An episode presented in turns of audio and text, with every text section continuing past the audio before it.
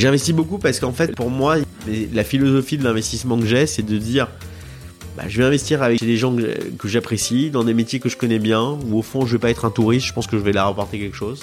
Je, pense que ce que je recherche, c'est toujours euh, d'intervenir et de faire des choses avec de l'impact. Et l'impact, tu l'as à plusieurs euh, niveaux, tu l'as dans la transmission, tu l'as euh, dans la finance, parce que dès lors que tu as de l'impact dans la finance, tu, fais en sorte que les gens aient des moyens, qu'ils réinvestissent, et donc ça crée un écosystème. Et tu as un impact sur la société, qui est de plus en plus notre mission. Euh, je crois que si on remplit ces trois euh, choses-là, je pense que je peux dormir sur mes deux oreilles parce que euh, si tu veux, c'est voilà, on peut être fier de faire ça.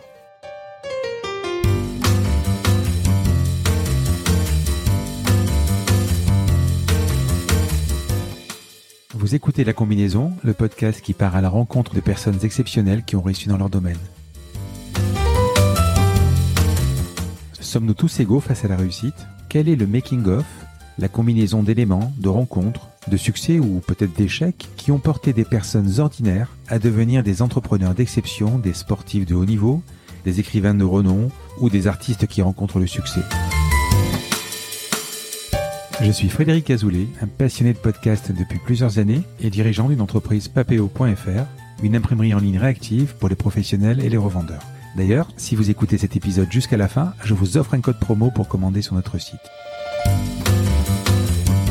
Ces parcours de vie me passionnent, me fascinent et je me suis toujours demandé ce qui faisait la réussite d'une personne. Je sillonne la France pour tenter de répondre à ces questions en rencontrant ces personnalités incroyables.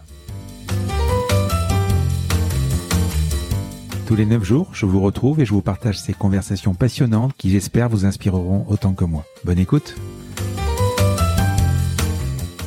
Salut Marc Salut Frédéric et eh, je suis content qu'on se rencontre quand enfin on se rencontre. Enfin. Je sais pas ce qui s'est passé en fait, euh, mais euh, on devait les faire à distance. Quand j'ai vu ton parcours, je me suis dit non, il faut pas que je le fasse à distance, il faut qu'on se voit, c'est quand même plus convivial. Ce qui signifie qu'il faut pas qu'on déçoive les, les, auditeurs. Je pense que tu es quelqu'un à rencontrer. Donc je sais pas si on va faire peut-être. Euh, en tout cas, on est bien installé. Ah, on est bien installé, absolument. Allez, on y va. Ton nom revient tout le temps, ou souvent ou tout le temps dans les épisodes et dans les discussions que j'ai eues avec d'autres invités. On peut parler euh, de Ludovic Huro, d'Attractive World, Tids. Euh, j'ai rencontré Loïc Soberan, qu'on félicite d'ailleurs, parce que c'est une nouvelle licorne, de, de Swile. October, Lydia, Yuka, que j'ai vu hier, Memobank. Au vu de ton profil LinkedIn qui est super bien renseigné, tu as investi dans pas mal de boîtes. Je sais pas si tu as un flair pour les bons coups. Tu vas, tu vas me l'expliquer. Ensemble, on va décrire ton parcours, tenter de comprendre cette combinaison qui t'a amené là où tu es arrivé on va commencer à parler de toi, même si je sais que tu n'aimes pas trop parler de toi. Il faut un peu situer le, tableau. Euh, est-ce que tu pourrais me pitcher en deux mots Marc Ménassé? Alors avant que tu répondes, on dit Ménazé ou Ménassé? Parce que normalement, il y a deux...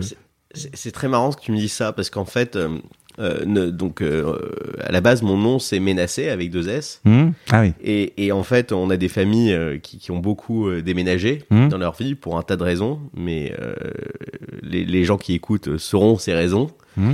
Et parce qu'on juste on n'a pas eu le choix. Et, et dans, en fonction des différents pays où on est arrivé, notre nom a évolué au fur et à mesure. Ah et notamment quand mon père est arrivé, mon père qui est né en Italie euh, et ben quand on, il y a eu un S qui a sauté, voilà. Et, euh, et, et j'ai un problème avec ça. Et donc en effet, on devrait le prononcer. Il y a un S à mon nom aujourd'hui. Mmh. On devrait le prononcer menacé. Mmh. Mais en fait, j'arrive pas. Donc je dis menacé. À toi, tu dis menacé. Ouais. D'accord.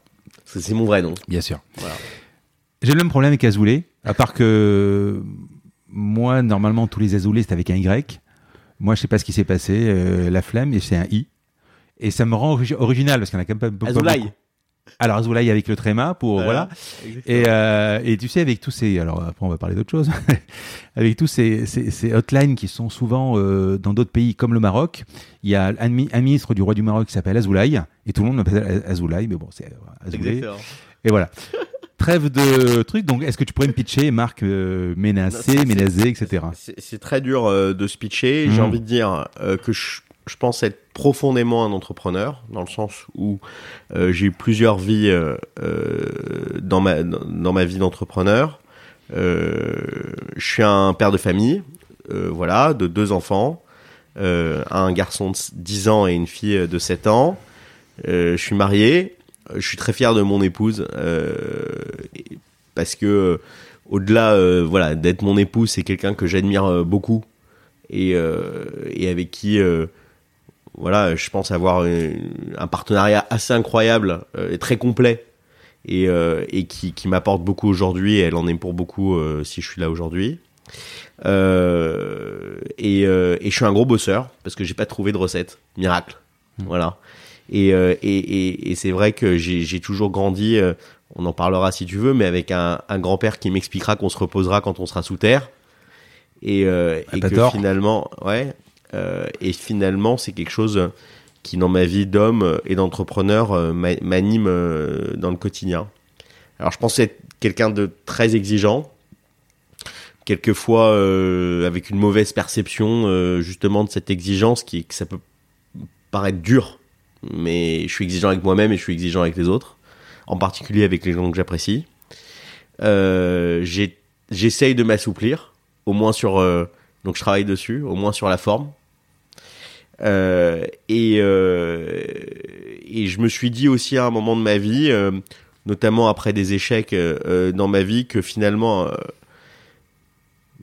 bah, vaut mieux vaut, mieux travailler sur ses forces et être encore plus fort que essayer de résorber de résorber et de solutionner ses, ses, ses, faiblesses même si je continue à toujours essayer de le faire.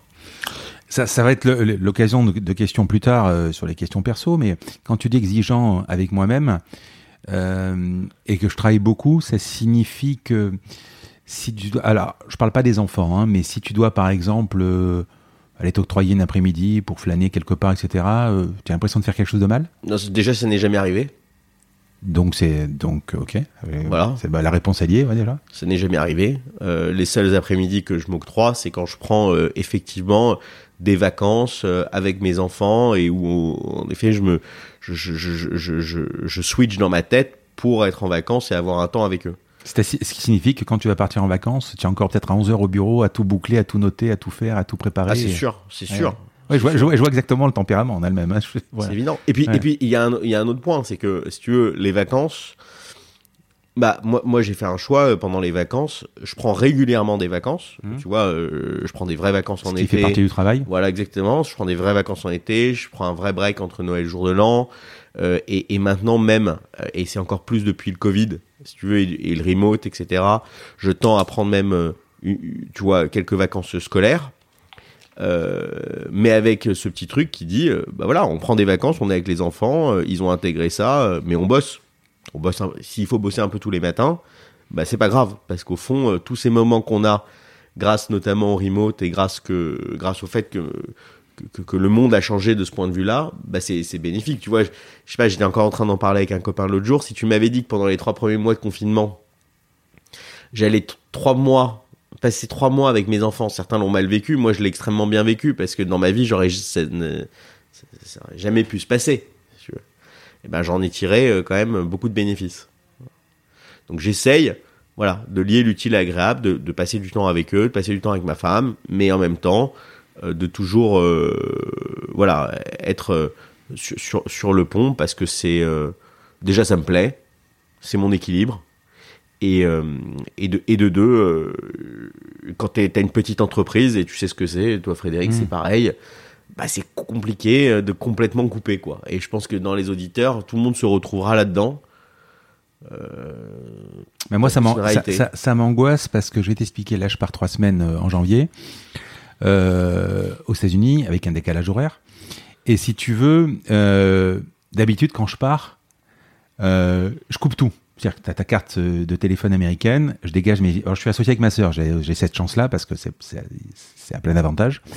Mais euh, là, c'est plus compliqué, on est un peu structure allégée, etc. Donc, par contre, tu as cette angoisse, tu te dis, oh, je fais rien, c'est super, tout se. Mais après, tu as l'angoisse quand tu vas rentrer, qui est plus importante que si tu t'es pas déconnecté, de se dire bon, qu'est-ce qui va se passer lundi? Est-ce est que j'ai fait le chiffre? Est-ce que voilà Donc du coup là cette, cette fois-ci c'est la première fois où j'ai pas déconnecté. Je vais essayer de travailler une heure par jour.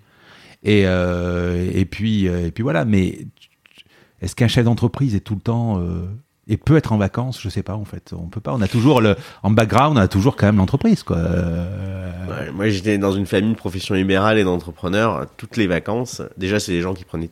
Alors, c'est une autre génération, mais Ouais. peu de vacances. Hmm. Bah, moi, je me rappelle mon père. euh, il prenait euh, deux semaines euh, l'été et une semaine au ski. Voilà. Ouais. Et il bossait tout le temps. Et il bossait même en vacances. Donc, c'est une nouvelle génération, je trouve, de ce point de vue-là. Il y a une nouvelle, il y a une nouvelle approche, on va dire, justement, liée à cet équilibre, ce fameux work-life balance, si tu veux, Ouais, que tu entends de plus en plus et qui est complètement, on va dire, sur la table. C'est un sujet qui est complètement sur la table, en particulier avec les nouvelles générations. Mais, euh, mais, euh, mais moi, je m'en porte pas plus mal. Je pense que chacun a une sensibilité différente. Je pense que aussi c'est beaucoup lié, tu sais, au plaisir que tu prends dans ton travail, tout ça. Ah oui. Voilà. Bien sûr. Donc euh, tu, tu- tu peux y aller dans tous les sens. Si, si tu aimes ce que tu fais, ça sera jamais pris comme une corvée, comme la boule au ventre, etc. Tu peux, t'as des emmerdes comme tout le monde, parce que n'importe quel chef d'entreprise a des emmerdes. Faut les gérer, mais mais globalement, quand t'aimes ce que tu fais, ça change les choses. Et puis, euh, et puis, euh, je pense que dans le travail, euh, d'abord moi, je- c'est vrai que souvent le dimanche soir, euh, bah, je suis content d'arriver le lundi matin. Et moi, je m'amuse en fait. Et c'est une passion. Quand, quand tu quand es passionné, C'est ça. c'est ça quoi. Allez, on- si, si on rembobine un tout petit peu, encore une fois avec avec ce petit message qui dit ouais, je vais pas trop parler de moi, ok, mais on va quand même un peu voir comment tu t'es construit. Tu m'as parlé de ton grand-père, c'est une chose, hein, peut-être qu'on en reparlera. Quand on t'entend, quand, on- quand j'écoute des interviews, quand je lis des interviews de toi, à un moment, tu as quand même tout le temps cette, cette omniprésence du business. Euh, Est-ce que euh, tu avais en- très tôt, tu as eu envie, alors tu as fait donc HEC, mais très tôt, tu as eu envie de te Non mais d'aller loin? Ouais, enfin, j'ai pas eu envie d'aller loin, mais en fait, ce que ce, j'ai toujours eu euh, une volonté euh, de liberté, Hmm. euh, si tu veux, euh, de liberté. J'étais un, garçon qui était euh, qui était sage, qui était, tu vois, très poli, je pense bien éduqué. Je pense que mes parents et, en particulier mon père a mis énormément d'énergie dans mon éducation. Et, donc je dois beaucoup aujourd'hui. Le, on a vécu aux États-Unis, euh, petit, on est revenu en France, et, euh, c'est vrai que euh, j'ai été très tôt exposé à l'entrepreneuriat au sens un peu large du terme, quoi. Tu vois, t'as un père profession libérale, t'as un grand-père entrepreneur, c'est des vraies figures un peu emblématiques de la famille, chacun dans leur style. Et, donc, je crois, que j'ai eu des grandes tantes qui m'ont élevé, qui étaient antiquaires, tu vois, donc qui étaient commerçantes mais antiquaires. Euh, et, euh, et donc voilà, donc ça, m'a beaucoup inspiré. Ce qui m'a, je, crois, euh, le sens du business, je sais pas, parce que quand t'as 15-16 ans, est-ce que t'as le sens du business? Oui, j'adorais l'économie. Ça, j'ai toujours adoré l'économie. J'étais le premier en cours, je me rappelle très bien, et, et le dernier à partir. J'aimais beaucoup le concept. Voilà, je lisais énormément autour de tout ça. Et, euh, et ensuite, euh, j'avais un, ouais, peut-être un ADN de, de petit commerçant euh, à mon jeune âge. Et et, l'autre point, j'ai envie de dire, c'est que j'ai toujours, je demandais peu de choses à mes parents. À mon père, je lui demandais, je vivais avec lui, on vivait mon frère et moi avec mon père. Je lui demandais peu de choses parce que je savais que c'était difficile aussi. Et donc j'ai toujours cherché dès mon plus jeune âge à essayer d'avoir cette fameuse liberté, euh, si tu veux, à travers euh, les petits jobs, etc. que je pouvais faire. Voilà. Donc euh, à partir de l'âge de 16 ans, euh, qui est l'âge légal pour, pour commencer à travailler, ne serait-ce que pour un job d'été, j'ai commencé à travailler. D'ailleurs, mon premier job d'été, c'est un truc incroyable, c'était avec Geoffroy Drout de Bézieux, chez Funhouse. Voilà, Patron été du MEDEF. patron du MEDEF Mhm. et à l'époque fondateur de Funhouse. Hmm. Et euh, j'étais rentré, j'avais donné mon CV pour bosser le mois de juillet euh, pour payer mes vacances au mois d'août. Voilà, c'était pas tous mes copains euh, payaient- travaillaient pas au mois de juillet pour payer leurs vacances au mois d'août. C'était pas un truc euh, courant. Hmm. Et ils m'avaient recruté, on avait passé un mois à vendre des téléphones dans la folie euh, de l'équipement à l'époque, fin 90 quoi. Et, euh, et donc c'était assez marrant. Donc voilà, donc ça c'est resté. Et puis, euh, puis quand tu fais plein de petits jobs, Tu l'as recroisé? Alors, je l'ai recroisé, bien sûr, je l'ai recroisé euh, plein de fois, et, et, et notamment, euh, euh, certains, certains connaissent cette histoire qui est une histoire assez incroyable. Lorsque Virgin Mobile se lance Mm. en France, Donc c'est Geoffroy Bézeux qui est le patron de Virgin Mobile et qui, qui lance, qui fait le lancement en France. Ils font un appel d'offres pour euh, l'ensemble de leurs agences. Moi à l'époque j'ai Nextedia et je me retrouve en finale et donc il re- il- et on a gagné cet appel d'offres. Et il retrouve son stagiaire euh, sou- de, de 10 ans avant, euh, de 10 ans avant, qui gagne l'appel d'offres pour le lancement, et surtout le digital, pour le lancement de Virgin Mobile. Ça a été, c'est, les gens savent parce que c'est une histoire assez formidable, quoi. Voilà. Hmm. Mm.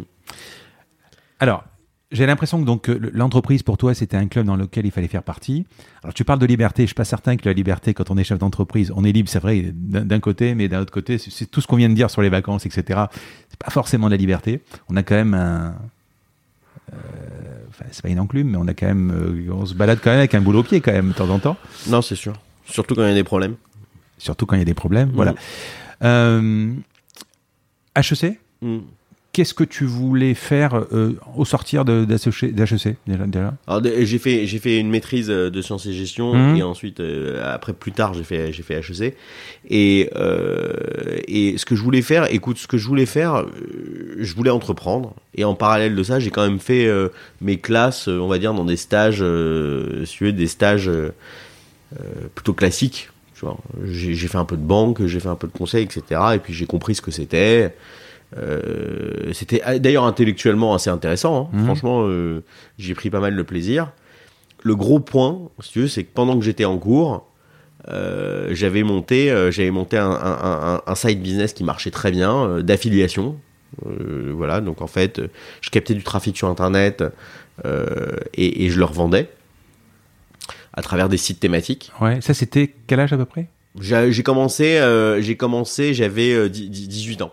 D'accord. Dix- dix- ouais, 18 ans. Parce que j'ai lu aussi que tu, tu, euh, tu montais des PC aussi. Bah ça c'était avant en fait, j'y suis venu comme ça, c'est qu'en fait... je- C'est ce qui m'intéresse en fait, savoir pourquoi tu fais tout ça. Quoi, en fait. on- à un moment donné, euh, j'ai- enfin, si tu veux, on, Hmm. c'était, on était tous entre copains en train de s'équiper en PC. Et euh, il y avait deux catégories. Il y avait les mecs malins qui avaient des super bécanes et qui achetaient des pièces détachées et montaient leurs bécanes. Ça c'était voilà, plutôt mon cas. Et t'avais euh, les gens qui voulaient plutôt avoir un truc clé en main, qui allaient à la Fnac euh, le week-end euh, et qui achetaient un, un PC compact ou Packard Bell. Voilà, c'est même des, quasiment des marques qui n'existaient plus. Et, en fait, donc j'ai commencé, mes copains et copains de copains ont commencé à voir que justement le samedi après-midi, j'allais euh, j'allais rue Montgalet ou chez Surcouf acheter des pièces, tu vois, détachées, etc. Et donc de fil en aiguille, les copains des copains appelaient pour me dire Marc, est-ce que tu veux pas me faire mon ordinateur? Et donc je faisais leur ordinateur. Et donc euh, et à un moment donné, c'est devenu un, petit business, quoi. Et un jour, je me dis, je vais faire un site pour justement euh, vendre mes services, quoi. Et donc j'apprends euh, finalement à, à rentrer dans un éditeur HTML. Et rentrer dans un éditeur HTML, bah, j'apprends à faire euh, une petite moulinette en PHP. Et puis de la moulinette en PHP, euh, j'apprends ainsi de suite. Et donc à ce moment donné, euh, je comprends que bah, il y a tout un écosystème, euh, un écosystème euh, digital euh, autour du trafic qui est en train de se, euh, qui est en train de se développer. Et c'est comme ça que je tombe dans un peu la marmite de l'affiliation et donc que je crée en fait des annuaires thématiques euh, avec un, de mes très bons copains. Et on est deux et on bosse comme des acharnés. Donc vous achetez des domaines? On achète des domaines Ouais. qui sont des domaines thématiques, donc je- le voyage, le casino, le crédit, bref, tout ce qui se faisait online finalement. On, on crée du contenu, ce contenu était extrêmement bien référencé, ensuite on avait des annonceurs, euh, qui étaient des annonceurs à travers des programmes d'affiliation. À l'époque, c'est vrai que c'est- c'était des, c'était des annuaires, c'était pas vraiment des moteurs. Exactement, Ouais, des annuaires, ouais, pardon. pas absolument, tout à Mhm. fait. Et, euh, et, et on renvoyait du trafic vers euh, les annonceurs. Alors, voilà, et on gagnait de l'argent comme ça. Et donc, du coup, juste pour revenir, euh, Mm. re- revenir après, bah forcément, j'ai été tellement exposé à des choses innovantes, à, au fait, à, la liberté, au fait de gagner mon argent, voilà, que, j'ai tout de suite pris goût, euh, en fait, à ça. Et en même temps, en me disant que j'avais besoin, j'avais une petite musique derrière qui me disait que euh, la première expérience euh, euh, salarié ou intrapreneur, on l'appelle comme on veut, elle est importante parce qu'elle permet, elle permet quand même de, de, de se structurer. Voilà. Et, d'ailleurs, souvent, euh, tu vois, aujourd'hui, c'est marrant parce que j'ai pas mal de, fils, de copains et de copines euh, qui, qui, qui commencent à rentrer dans l'adolescence et se poser des questions de qu'est-ce qu'ils veulent faire, leur parcours, etc. Et souvent, ils me, ils me les envoient. Et, euh, et je conseille jamais vraiment de monter sa boîte après l'école directement. Parce que je pense que c'est très important de, de comprendre euh, l'organisation d'une entreprise, euh, de, de, de faire ses armes peut-être justement avant de lancer une boîte. Tu vois, même deux ans, tu vois. Et, et moi, c'est ce que j'ai fait euh, pour euh, voilà pendant un peu plus de trois ans avec euh, chez avec Pierre Chapas qui m'avait qui m'avait recruté à l'époque, où j'ai occupé différents postes avec beaucoup de responsabilités très jeune, donc une confiance vraiment importante. Bon, il s'avère qu'à l'époque, je comptais pas mes heures. hein. Je veux dire, plus ils m'en donnaient, plus je prenais. Mais, mais ça m'a. Déjà, j'ai rencontré des gens exceptionnels. Euh, c'est le premier point. Parce que quand même, faut se rappeler que c'était une petite. La, tech, au début des années 2000, en plus en particulier après la crise euh, de 2001, c'était une toute petite communauté de gens. Donc ceux qui sont restés sont d'ailleurs toujours là aujourd'hui. Mhm. Euh, je, je pense notamment à Loïc Fleury, qui est, et Loïc a été mon compagnon de voyage pendant longtemps. C'est avec lui que j'ai monté euh, Nextedia. Nextedia, ouais. Exactement. Et, euh, et, et tu vois, et, et, et- ça m'a, et, et on a aussi euh, créé un réseau, tu vois, de- d'anciens de Kelkou, euh, partout, euh, tu vois, partout en Europe, euh, éventuellement après les, les Yahoo, tu vois, et aujourd'hui d'ailleurs, il y a des gens euh, euh, complètement sur le marché qui étaient euh, dans l'aventure Kelkou du début, du début. Je pense à Pascal Gauthier, tu vois, de, de Ledger. euh, je pense à Dominique Vidal euh, chez Index. Enfin, euh, voilà, Jean-Fabrice Mathieu qui était patron de Se Loger. Enfin, tu vois, et euh, Jérôme Mercier qui est patron de camping.com qui est un bon copain et donc tout ça finalement ça a beaucoup euh, ça a ouvert beaucoup de portes euh, que ce soit et d'un point de vue du réseau et surtout pour lancer la suite parce que je pense que si j'avais pas été chez Kelkou jamais j'aurais lancé Nextedia Alors, avant d'arriver sur en 2002 sur quel coup, Mhm. euh, juste pour savoir comment tu t'es construit, comment tu as été après recruté, euh, souvent, gamin ou 16, 18, euh, 20 ans, euh, tu peux être attiré par le sport, par les filles, par les deux, par les trois, avec, avec, la- avec l'argent. Mais moi, pour moi, quand tu as 15, 16 ans, 17 ans, c'est souvent l'argent. C'est même pas le business. Tu veux trouver un moyen pour gagner de l'argent, en fait. Bon, peut-être que rue Montgalet, Surcouf, etc. D'ailleurs, ce qui est, dommage, c'est que pour ceux qui s'en souviennent, Surcouf, c'était quand même une boîte incroyable. C'est dommage qu'elle ait pas pris ce virage pour. euh, C'est bizarre qu'elle soit, qu'elle soit morte, cette boîte. ouais ça appartenait au Mullier non? Je crois ça appartenait Euh, au Mullier sais à un moment donné ouais c'était dans la galaxie Auchan je crois Ouais, ouais. ouais ouais bah, Et- c'est et- sûr bah, et- et donc, euh, en- et veux dire de la vente en ligne surtout Et le virage de la vente en ligne. ouais. Et donc, euh, qu'est-ce qui. C'était quoi le- L'argent Le moteur? Ouais, le moteur. Non, c'était pas l'argent. C'était pas l'argent, c'était. euh, bah, à chaque fois, c'est- on avait, il y avait des belles rencontres, Hmm. des gens sympas, et c'était de faire quelque chose. Ouais. Voilà. Moi, Construire. ce qui me bottait, c'était de Construire. construire quelque chose. Et me- voilà. C'est de faire. Euh, c'était l'adrénaline que ça pouvait procurer. L'argent, ça, globalement, depuis mon plus jeune âge, ça a toujours été une conséquence. Et, et, et, et ça a toujours été aussi, euh, dans ma vie euh, d'aujourd'hui, un moyen et pas une fin. Hmm. Voilà. Et, euh, et, et, et je suis extrêmement fier, on reviendra euh, de- dessus, mais de, de ce qu'on fait aujourd'hui. Mais la raison pour laquelle je, je peux toujours pas prendre une vraie casquette de financier que je ne suis pas. C'est pour ça d'ailleurs que je fais que de l'amorçage. Mhm. L'amorçage, c'est pas du tout un truc de financier. Quand tu investis dans l'amorçage, on, on pourra en parler. C'est un vrai job d'entrepreneur parce que l'enjeu de créer la colonne vertébrale de business, d'un business, les ressorts que tu utilises, c'est que des ressorts opérationnels. C'est pas des ressorts financiers. Alors certes, faut avoir levé de l'argent et faut qu'il y ait de l'argent dans les caisses parce que si t'as pas d'argent dans les caisses, par définition, tu fais rien. Mais le seul sujet, c'est comment tu l'utilises et où tu l'utilises. Et donc, c'est quelque chose qui finalement me rattrape énormément toute ma vie, qui est de dire voilà, ce que j'aime, c'est la construction. Voilà, c'est le développement. Le zero to one. Ouais, exactement. Hmm. Les, les clients, euh, un produit. Et le, sur le zero to one et le 1.2, une fois que tu arrives à 1.2, qu'est-ce qui se passe? Tu, tu vends, tu t'en as marre, tu te lasses, tu, euh, tu laisses, tu te transmets Ce que tu as envie, c'est construire, oui, j'ai compris. ouais. Bah déjà dans les étapes de construction, il y a plusieurs étapes. C'est-à-dire qu'en fait, le, le 1 point, le, le 1 à 2. Oui, avant 1 à d'arriver 3, au 1, etc., il faut y aller. Tu vois, c'est quand même des étapes différentes. Ouais, ouais.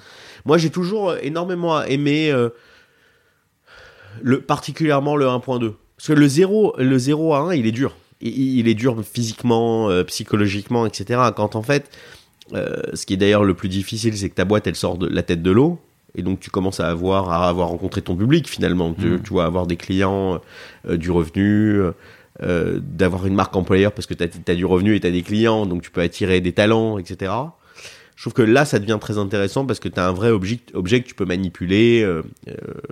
et, et, et, et je sais pas pourquoi j'ai toujours en tête ce chiffre un peu fatidique d'un million de chiffres, tu vois, où je me dis, voilà, euh, quand tu as passé ton million de chiffre d'affaires, Mhm.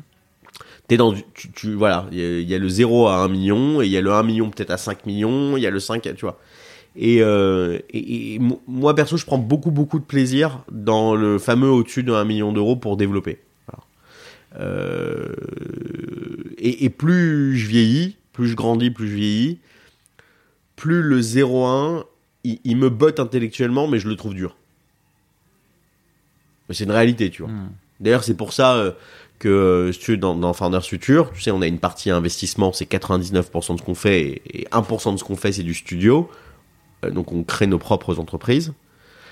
Et ça arrive très rarement. Tu vois, ça arrive tous les deux ans, parce que c'est tellement dur que l'énergie que tu dois déployer, déployer pour, pour, pour que ça soit successful, ce qui a été le cas dans l'épicerie, tu vois, euh, typiquement, euh, que j'ai créé avec Edouard et, et Elsa, tu vois. en- Repris aujourd'hui ou par la poste ou... pas repris, vendu. Vendu, pardon. Vendu, ouais. Mm. Vend- On a vendu à la Poste. Mm. C'était une, une boîte qui a, qui, a, qui, a, qui a été extraordinaire en termes de parcours, avec des hauts, des bas, Mm. mais avec une accélération, euh, si tu veux, pendant le Covid, où, euh, voilà, livrer les commerces de, de bouche de quartier, ça a quand même été, euh, quand j'ai eu l'idée, euh, tu vois, en 2016, euh, ça a été quand même plutôt assez précurseur. Et, euh, et, euh, et voilà, et ça a mis, euh, tu vois, quand tu regardes le parcours, c'est 5 ans pour créer une vraie boîte qui existe et qui puisse maintenant ouvrir un nouveau chapitre, en l'occurrence avec La Poste, depuis, depuis l'été dernier, donc depuis deux mois. Euh, et c'est exaltant, mais ça a un prix. Et ce prix-là, c'est le prix de- du, du temps que tu dois mettre dedans, c'est le prix de, de l'énergie que tu dois mettre dedans, ça, ça pompe. C'est euh, euh, le, prix euh, de tous les hauts les bas qui sont plus agressifs. C'est et bas quand la boîte est, petite, toute petite, et au début. Tu vois, quand, la boîte grandit, qu'elle a une vraie structure, qu'elle a des gens, qu'elle a du chiffre d'affaires, qu'elle a des clients, etc., forcément, t'absorbes mieux les chocs. Ouais, mais je pense qu'en chef d'entreprise, on a quand même un côté pervers, c'est-à-dire qu'en fait, on aime se faire mal, on aime avoir mal, on aime les problèmes, parce que si tu fais ton, pendant ton 0 to 1, c'est là où tu crées tout, où tu construis tout, où tu as des problèmes de tous les côtés, et tu les résous les uns derrière les autres. Et s'il n'y avait pas tout ça, si c'est vraiment euh, la boîte qui part direct, bah, on, je suis pas sûr que... On a besoin d'avoir des... des- de- c'est malheureux à dire, mais on a besoin d'avoir des problèmes. Je suis entièrement d'accord avec toi. Ouais. Moi, jamais je serais là où je suis aujourd'hui sans avoir eu de problème. Déjà. Hmm. C'est- quand même une réalité, tu vois. J'ai euh, j'ai monté euh, quatre entreprises dans ma vie.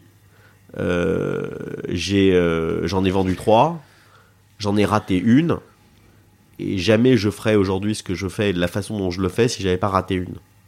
Et tu sais, bon, il y a, y a plein d'endroits où on apprend que la vie est pas linéaire Hmm. euh, qu'il y a des plateaux. Euh, mais je crois qu'au fond, euh, ce qu'il faut retenir, et d'ailleurs ple- plein de gens, tu sais, y a, on est dans un marché où il y a beaucoup de commentateurs. Hmm. Il y a des gens, plein de gens qui commentent. Mais souvent, c'est marrant parce que les commentateurs et ce statut de commentateur est lié directement au fait que ces gens-là n'aient rien fait. C'est très marrant. Tu, tu- tu vois, Ouais, n'aient rien tu peux dire les conseillers sont pas les payeurs, enfin, Voilà. de choses, Non, ouais. mais il n'y a rien construit, tu vois. Mm. T'as- plein de gens, tu vois. C'est assez marrant.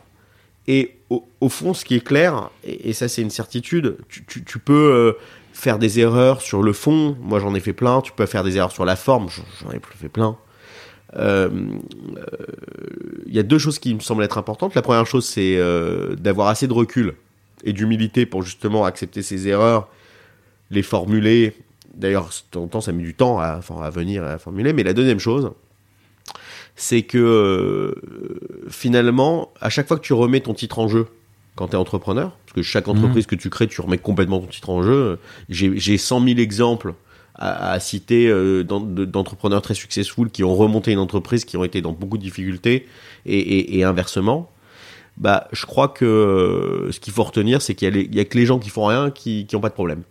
Hmm. Voilà. Et, euh, et, et, et- ces problèmes, sans rentrer dans, tu vois, les quotes de Churchill, etc., mais euh, ces problèmes, pour moi, sont dès lors que tu as cette personnalité qui va pouvoir les intégrer, les processer et, et finalement euh, faire en sorte de devenir meilleur, c'est du pain béni, quoi. C'est un fuel. C'est un vrai fuel, t'as raison. Un- Ah oui, oui, bien sûr. 2002, quel coup? Raconte-moi comment tu y arrives. Et, euh, alors, une boîte incroyable, donc euh, quel coup euh, C'est un, euh, comparateur de premier comparateur de prix qui a fédéré des, des- des dizaines de boîtes. C'est une, une boîte incroyable. Bah, ça reste encore aujourd'hui juste l'une des plus belles success stories Ouais. euh, de la tech en Europe, quoi. Ouais. Faut, faut, euh, 16, 17 ans après, quoi. Pierre 16 Chapaz. après, quoi. Hum, Donc Pierre exactement monte ça. euh, donc avec la- la- la- le métier, il invente, on invente la comparaison de prix. euh, puisqu'à l'époque, pour rappeler à ceux qui n'étaient pas là, euh, il n'y avait pas Google Shopping. hum. Donc voilà, donc que- quel coup c'était Google Shopping. Hmm. Voilà. Et, euh, et donc ça a été une aventure euh, assez incroyable pour la simple et bonne raison, c'est que la vision de Pierre à l'époque, c'était toujours d'une part de créer une entreprise européenne, ce qui était hyper difficile, euh, parce que il y avait une différence de maturité sur les différents, euh, en fonction des marchés, il y avait une culture euh, différente, il y avait, tout était différent, il y avait des, des comparateurs de prix qui étaient nés dans tous les pays. Et donc finalement, la vision qu'il a eue, ça a été de fédérer et de racheter euh, un peu les leaders de la comparaison de prix partout, euh, Donde Comprar en Espagne, euh, Shop Genie au UK, euh, Zoomit en Scandinavie, euh, etc. Donc c'est des marques qui parlent plus parce que c'est des marques qui n'existent plus depuis longtemps, mais, mais ça a été une vraie vision. Et la deuxième chose, c'est que la devise de Pierre, qui est un vrai, c'est le coach, tu sais, on l'appelle Mhm. le coach Pierre, toujours aujourd'hui, hein, c'est playing to win. Et donc, il, il instillait, imagine quand t'as 20 ans plus, quoi, t'as un patron comme lui euh, qui t'explique euh, que tu vois pas mal bosser, hein, que c'est un mec qui est, qui est dans le produit. euh, Combien de personnes à l'époque je sais pas, on était, je crois, 300. tu- tu- D'accord. Donc c'est déjà une boîte. moins, déjà une boîte 300, quoi. ouais, ouais, ouais. Et, et c'est vrai que bon déjà dé- déjà il y avait un point, c'est qu'il y avait une vraie culture d'entreprise Hum. à l'époque où on parlait pas de culture d'entreprise. Tu vois, on, on- on faisait des séminaires incroyables, on était des vrais copains en plus du travail. Et, euh, et, et on parle de ça début des années 2000 où vraiment euh, on n'ouvrait pas challenge euh, si tu veux en parlant de culture d'entreprise. C'était un- enfin, de, de- des années 2000, de, c'est, c'était après la- crise. c'était après la crise, 7 ans avant l'iPhone. Ouais. euh, je veux dire, il y a les réseaux sociaux. Il n'y avait pas de réseaux sociaux. Il n'y en avait pas, voilà, oui, c'est Ouais. ça. C'était différent, quoi. ouais. Ouais, c'était très différent. Et, et donc, et donc c'est vrai qu'il y avait cette niaque dans cette boîte qui était, qui était, qui était a- assez fabuleuse et avec un vrai savoir-faire de recrutement, puisque euh, voilà, c'est c'est vrai que les gens étaient et sympas et très performants. Mais tu, tu n'as que 20 ans et pourquoi ils, Un peu fait- plus de 20 pour- ans, ouais. pourquoi ils te prennent en fait euh, Bah non, parce qu'en fait, moi, je connais, je connais grâce à mes, euh, à mes, à, à- à tout ce que j'ai fait en affiliation, je connais Mm. bien les rouages. Parce qu'en fait, quel coup, c'était, pareil que de Mm. l'affiliation, quoi. Mm, donc, euh, en fait, je connais bien les rouages sur l'acquisition de trafic, je connais bien les rouages des marchands. En fait. Et, euh, et donc, au début, euh, je rentre, euh, pour faire du, business développement. et, gérer les grands marchands européens. Je parle trois langues, quatre langues, tu vois, très bien. et, voilà. Et en fait, au, départ, si tu veux, j'y vais pas d'ailleurs pour forcément pour retrouver un, pour trouver un job. J'y vais parce que en fait, je voulais soit devenir affilié, soit monter un business où, où Chapaz allait être actionnaire. Enfin, si tu veux, et je voulais rentrer en contact. C'était pas forcément pour un job. Et puis ça s'est transformé en job parce que juste ça a été une belle rencontre, quoi. Tu te souviens de ta première rencontre avec Pierre Hum. C'est quelqu'un, alors même si c'est effectivement le coach, c'est quelqu'un de différent. Aujourd'hui? Non, non. Ah. euh, De tu- différent en, en tant que tel? Ben, euh, je sais Ouais. pas, tu, euh, Oui, oui, c'est tu le connais pas physiquement. Ouais. Allez, non, on est, on est, on est 20 personnes aujourd'hui, tu le connais pas physiquement, euh, tu sais pas qui c'est, tu discutes avec lui, est-ce qu'il est différent? Est-ce qu'il a quelque chose, quoi? Oui, il a, il a quelque chose en plus. C'est sûr. quoi. C'est ouais, sûr, ouais. c'est sûr, c'est sûr. Il serait Hum. pas là aujourd'hui. euh, il a quelque chose de. de- il- C'est quelqu'un de très charismatique, c'est c'est quelqu'un d'assez posé, Hum. euh, et c'est quelqu'un d'ambitieux. Euh, donc oui, il a quelque chose de différent, clairement. Et, euh, et, et- et ça laisse pas, voilà, ça, ça- ça- ça laisse pas indifférent, loin de là, et, euh, et même plus que ça, quand on est jeune et qu'on cherche un peu des, des rôles mo- modèles, Ça, Voilà. ça devient très vite un mentor Ça euh, devient très vite un rôle modèle, un Mm. mentor, bien sûr, bien sûr, mais c'est évident, c'est Mm. évident. Et d'ailleurs, et d'ailleurs, j'en veux pour preuve qu'aujourd'hui, euh, il s'est passé exactement la même chose dans Tids, euh, dans eBuzzing et ensuite Tids, puisque Mm. pour rappeler aux gens euh, qui nous écoutent, euh, donc eBuzzing à, à la base était la boîte de Pierre Bertrand dans laquelle moi j'étais actionnaire, et ensuite on a racheté Tids et on a rebrandé l'ensemble Tids. On en parle assez longuement dans l'épisode, de- je crois que je l'ai noté d'ailleurs, 39 avec Loïc Soubiran justement. Voilà. Ouais. Et il a recréé la même chose dans Tids. Donc en fait, tu, tu vois bien que quand tu arrives à recréer une culture d'entreprise aussi forte, en deux sur deux entreprises qui sont deux succès, aussi grandes success stories, c'est pas du, c'est plus du hasard. Hmm, C'est plus du hasard. bien sûr. Voilà. Donc ouais, ouais, c'est, quelqu'un bien sûr qui laisse pas indifférent du tout. Qu'est-ce que Et en même temps, et en même temps, qui, qui- et tu vois, et un truc incroyable, euh, qui, qui crée des vocations. Parce que c'est ça qu'il faut retenir. Euh, je me rappellerai toute ma vie où j'ai été le voir, je lui ai dit écoute, je vais monter, enfin monter ma, ma boîte là, c'est bon, j'ai- Il m'a dit, euh, il m'a dit c'est con parce que je comptais te proposer ce job, ce job, ce job. C'était trois jobs dans une vie normale, tu pouvais pas les refuser. T'as, euh, je sais pas, euh, 23, 24 ans, euh, 25 ans, tu vois, euh, tu peux pas, tu peux pas les refuser quoi. Il voulait me mettre euh, patron, de- il m'avait proposé d'être patron de l'Italie. Il y avait de- patron de ci, de ça. Non, je lui ai dit, écoute, euh, c'est pas une question d'être patron de ci ou de ça. C'est que moi, je veux monter ma boîte. Et, et, et- et il a vu à un moment donné que j'avais euh, passé, j'étais passé euh, de l'autre côté, quoi. C'était mon, mon choix a été fait. Et, et je dois dire qu'il a toujours été, à partir de ce moment-là, il a parfaitement compris ma motivation. Il a toujours été extrêmement supportif. Tu es resté deux ans et demi. Ouais. Euh, tu disais il y a, il y, a, il y, a, il y a- il y a dix minutes, tu disais je conseille à ceux qui, en- qui, qui veulent monter leur boîte d'avoir fait des preuves, d'avoir fait euh, les- leurs armes dans une boîte. Mm. Donc toi, tu as commencé vraiment ton premier job, c'est vraiment euh, quel coup Qu'est-ce que tu as appris et euh, à son contact ou au contact de quel coup? Qu'est-ce qui t'a servi et comment tu t'es dit à un moment pourquoi j'ai monté ma boîte? Qu'est-ce que, que- alors peut-être besoin de liberté ça. Qu'est-ce que tu as appris Qu'est-ce as j'ai tiré en fait? J'ai appris plein de choses. Alors, pas, pas forcément d'ailleurs à son contact. J'ai appris plein de choses. Euh, si tu veux, quand, quand tu baignes dans l'organisation. Hmm. Voilà. Euh, tu baignes au milieu, en gros, d'une organisation euh, produit, tech, marketing et sales. Et déjà, tu apprends à comprendre les interactions et le fonctionnement d'une entreprise. Voilà. En- qui plus est dans la tech. Tu vois. Tu, tu, tu, tu comprends dans une entreprise qui est présente dans six pays. Euh, tu comprends quelles sont les interactions, euh, com- comment tu cent- centralises, décentralises, et, et comment tu fais en sorte que les pays interagissent et plus ou moins de liberté, etc tu comprends euh, le sens du client en B2B. Euh, je veux dire, tu tu- tu t'interagis avec des clients, avec des négos, tu, tu, vois, et t'es- à plusieurs. Donc en fait, il y a la force du collectif. Si tu montes une boîte après l'école, il y, a, y, a, il y a un autre collectif, mais moins méthodique, j'ai envie de dire Hmm. tu vois? Et, euh, et, euh, et donc voilà, donc en fait, euh, je, je, et surtout, quand tu es dans une organisation qui existe déjà et que tu observes, bah aussi tu vois des dysfonctionnements, et ces dysfonctionnements, clairement, que ce soit sur le marché ou dans la boîte, bah, ils, t'ouvrent les yeux sur des opportunités, quoi. Donc, donc c'est- pour moi une, une façon d'approcher, euh, si tu veux, un chapitre un premier chapitre professionnel qui est, un- qui, qui est nécessaire, je crois. Et après, il y aura toujours des exceptions.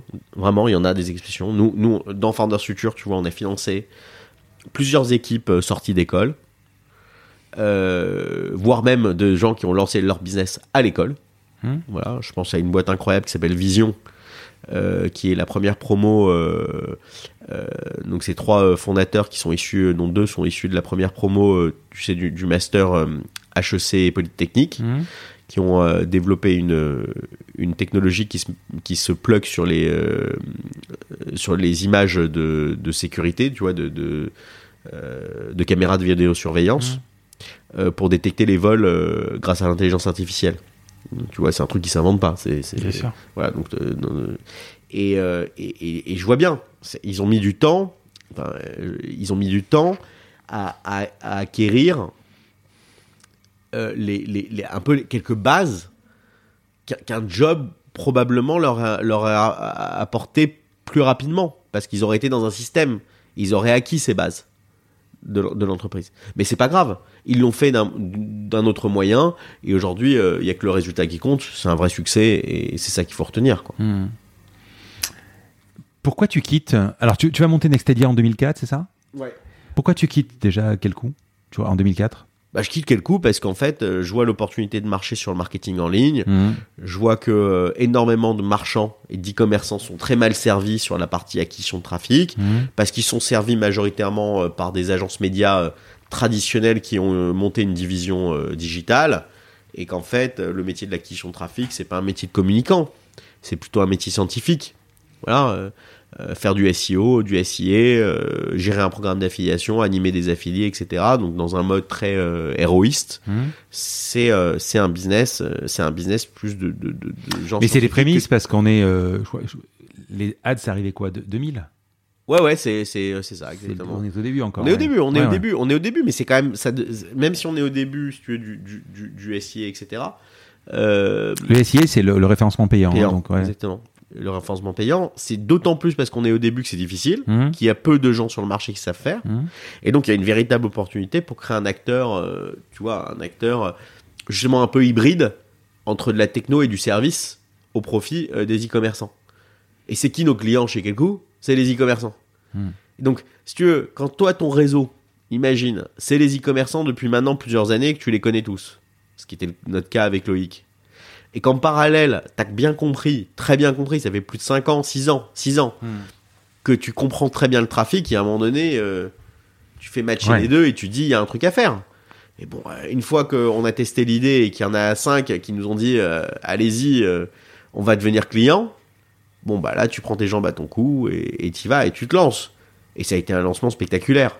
Spe- Ça a été spectaculaire. Voilà, ça, ça arrivera probablement peu de fois dans une vie. Je veux dire, on gagnait client sur client, tout le temps.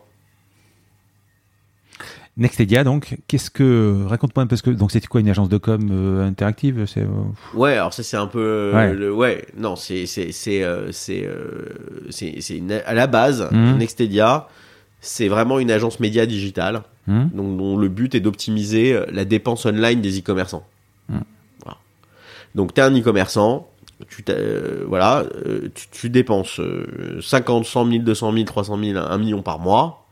Nous, notre job, c'est de faire en sorte que ton ROI soit meilleur que ce que, si, que quand tu fais avec C'est ce qui se fait encore aujourd'hui, ça existe encore aujourd'hui, ouais. Bien sûr, ça existe. Ouais, ouais, bien énormément aujourd'hui. Et, et, euh, et pour ça, pour faire mieux, et pour créer plus de valeur pour les commerçants, Hmm. t'as deux choses. Il faut avoir des gens hyper pointus, hyper sachants, hyper Hmm. bien formés, Hmm. et il y en a peu sur le marché. Donc nous, notre job, c'est d'être en fait dans Nextedia une école de formation incroyable sur ces métiers. Et c'est vraiment l'un des facteurs clés de succès dans toute la boîte, ça a été qu'en fait, on a été une machine à former. Et en parallèle de ça, d'avoir développé des technologies propriétaires pour quantifier et le ROI et, et optimiser les campagnes. Alors, que je comprenne bien, à l'époque, aujourd'hui c'est un peu plus facile, mais à l'époque, on avait quand même le, le- les ads, etc., qui étaient complètement imbu- imbuvables. Bon. J'ai 50 000 euros, je vais tester, je vais faire des trucs, je vais prendre mon, mon, mon, mon- mon- le gars chez moi qui va le faire. Euh, je vais faire plein de tests, je vais me planter, ça, je vais. Vous, vous, vous avez la techno plus les gens qui vont maximiser en disant si tu dépenses directement chez Google, Voilà. Voilà, nous on va maximiser ce truc. euh, euh, On, voilà. va t'a- on, va, on va gérer des campagnes. Ok. On va gérer tes campagnes. Et et et et, euh, Sans IA, sans tout ça encore à l'époque. il n'y a pas d'IA, il y a voilà, il y a hein. un peu d'algorithmie, il y a Hmm. un peu, tu vois, un peu, voilà, mais il n'y a pas d'IA. Et, euh, et, donc cette promesse, qui est en fait un truc, là, là où ça a bien pris, c'est qu'en fait c'était une promesse un peu, c'était un business à sanction. C'est-à-dire qu'en fait, ça marchait ou ça marchait pas, quoi. Hmm. Et, euh, et le bouche à oreille, et si ça marchait, il y aurait du bouche à oreille, si ça marchait pas, il y aurait du bouche à oreille négatif, tu vois. Et ça marchait bien. Ça marchait très bien, parce qu'en fait, euh, euh, on est dans une, dans une période où il y a peu de savoir-faire sur le marché. Il y a quand même une augmentation constante, et il y a qu'à le voir aujourd'hui, de, de, de la sophistication avec laquelle les campagnes sont a- a- arbitrées et managées, tu vois. C'est hyper sophistiqué. Mhm. Et euh, les ciblages, euh, tu vois, plein de trucs. Euh, et, Et donc voilà, donc on arrive à tirer hyper bien notre épingle du jeu. Mais, mais à l'époque, aujourd'hui, effectivement, tu dis c'est hyper sophistiqué, mais à l'époque. Mais c'était déjà sophistiqué. C'était déjà sophistiqué à l'époque. Et, et Imagine, Google. imagine à quel point c'était sophistiqué entre acheter pour ces discounts 3 millions de combinaisons de mots-clés, Hum, 3 ou 5 millions de combinaisons de mots-clés, versus euh, acheter une bannière. Ah oui, c'est sûr. Bah voilà. Donc, une fois que tu as dit ça, tu as tout dit. C'est-à-dire Mhm. qu'en fait, c'était extrêmement sophistiqué par euh, les problématiques sémantiques, c'était extrêmement sophistiqué par la logique de, de- de- d'enchère Hum. sur le mot-clé. C'était extrêmement sophistiqué sur toute la partie, euh, pour ceux qui connaissent bien le marketing online, de redirection des landing pages, etc. Et donc tout, tout, tout- tout ça cumulé fait qu'en fait, euh, oui, c'est difficile. Et Google vous donnait l'autorisation, enfin, avait cette, cette- ce, ce- ce- euh, offrait déjà la possibilité d'être une agence et euh, de vous positionner, de revendre quoi, en fait. Bah, euh, en fait, euh, Google, ils ont commencé comme ça. Au fur et à Mhm. mesure, d'ailleurs, ils ont fermé. Après, ils ont récupéré, oui. Voilà, ils ont fermé en fait Mhm. les vannes, Mhm. mais nous on était devenus tellement gros que c'était quand même globalement difficile de fermer les vannes. Et, et le deuxième point, c'est qu'on était très intégré techniquement avec Google parce qu'on a été une des premières entreprises en Europe à se connecter aux API de Google euh, pour pouvoir euh, justement faire du real-time bidding euh, sur, euh, donc de- de- des enchères en temps réel basées sur de la connaissance et de la, et la transfo des marchands pour pouvoir euh, optimiser les campagnes. Donc c'était très précurseur, très innovant. euh, très générateur de valeur pour, pour les pour les e-commerçants et les marques pour lesquelles on travaillait un tas d'appels d'offres qui ont été qui ont été gagnés sur des contrats très longs. Euh, C'était des contrats de 2-3 ans. Euh, des très grands noms euh, qui nous ont fait confiance. euh, si tu veux, on était, on gérait. Ouais, j'ai noté, hein, c'est Discount, Price Minister, Accor, Ikea. ouais, ouais, ouais, c'est incroyable. ouais, ouais. Mais, mais justement, quand, vous, quand tu quittes quel coup, vous êtes deux, avec Loïc, c'est ça Si tu montes avec. Loïc, qui bossait aussi chez Quelcou. Hein. Ouais, tout à fait. Comment, euh, comment tu vas créer l'intelligence? Vous recrutez? Comment euh, parce que, Bah non, on bosse, pas du tout. Mais c'est vous-même au, tout début? On bosse, on bosse, euh, on, on bosse, c'est nous-mêmes tous les deux. Non, mais c'est créer les tout. API, créer tout ça. Comment On fait, tout- on fait, on fait, au début, on a tout fait, on a tout fait. On a, on, est, on a eu la chance de partir avec un garçon extraordinaire, Hmm. euh, David Netzela, euh, qui, qui, qui, qui, qui était stagiaire chez Quelcou et qu'on avait pris avec nous, qui est aujourd'hui, euh, pour moi, l'un des meilleurs, des marketeurs euh, en ligne, euh, probablement en Europe. Voilà, qui a été mon associé, qui est aujourd'hui à, à la direction du marketing de, de Oui SNCF. Hmm. Et euh, non, non, on part, on est, on est solo, quoi. On fait tout nous-mêmes. On bosse jour et nuit. On a, euh, on prend, euh, on sous-loue, euh, on sous-loue 30 mètres carrés chez notre comptable rue de l'Échiquier. c'est ça, mais comment vous vous formez? Parce que aujourd'hui, tu as tout un tas de forums, mais à l'époque. Non, non, mais on, on se forme pas. Euh, Au, début, si tu veux, on vend le savoir-faire qu'on a. Hmm. Moi, si tu veux, l'acquisition de trafic, ça fait 5 ans que je suis dedans. Donc je vends mon savoir-faire. C'est-à-dire que j'applique, j'industrialise un petit peu, Hmm. si tu veux, euh, ce que ce que ce qu'on connaissait, quoi. Tu montes la mayonnaise jusqu'où? Bah, on, on grandit, on grandit, on double de taille, on triple de taille, on triple de taille, on double de taille chaque année. Euh, Jusqu'en 2007, où euh, on a une boîte qui fait euh, 17 millions d'honoraires. Voilà. Ce qu'on appelle le marge brute. Quoi. Donc Combien de personnes, à peu ça- près ça- euh, On doit être euh, à, à deux- 250. Mhm. Et euh, on a fait quelques acquisitions un peu stratégiques, qui sont souvent des sociétés qui ont un très bon savoir-faire et, et- et un mauvais savoir-vendre. Et donc du coup, on les intègre bien sur des dimensions qu'on n'a pas forcément euh, euh, in-house. Et, euh, et on se retrouve à être extrêmement sollicité parce qu'en fait, on était un objet qui était l'objet de loin le plus gros euh, en Europe euh, sur ces thématiques. Et donc forcément, toutes les grandes agences de communication, tous les grands groupes de communication, donc on parle de Publicis, d'Omnicom, de WPP, de Aegis, etc., qui est Denso aujourd'hui, nous sollicitent. Voilà, nous disent, voilà, qu'est-ce qu'on peut faire ensemble? C'est toujours le fameux qu'est-ce qu'on peut faire ensemble? Hmm. Et ensuite, le qu'est-ce qu'on peut faire ensemble, euh, euh, il se transforme en plus si affinité. Ouais, exactement. Voilà. Et, euh, et on reçoit des offres de tout le monde. De- Sollicité, non sollicité, voilà. Et, euh, et on se dirige vers, vers un partenariat avec un des grands groupes de communication. Et puis il y a, à l'été 2007, un peu avant l'été 2007. Un grand, euh, une société américaine qui s'appelle Aquantive à l'époque, qui faisait la même chose que nous mais en format XXL, euh, version américaine, Mhm. euh, qui se fait racheter par Microsoft.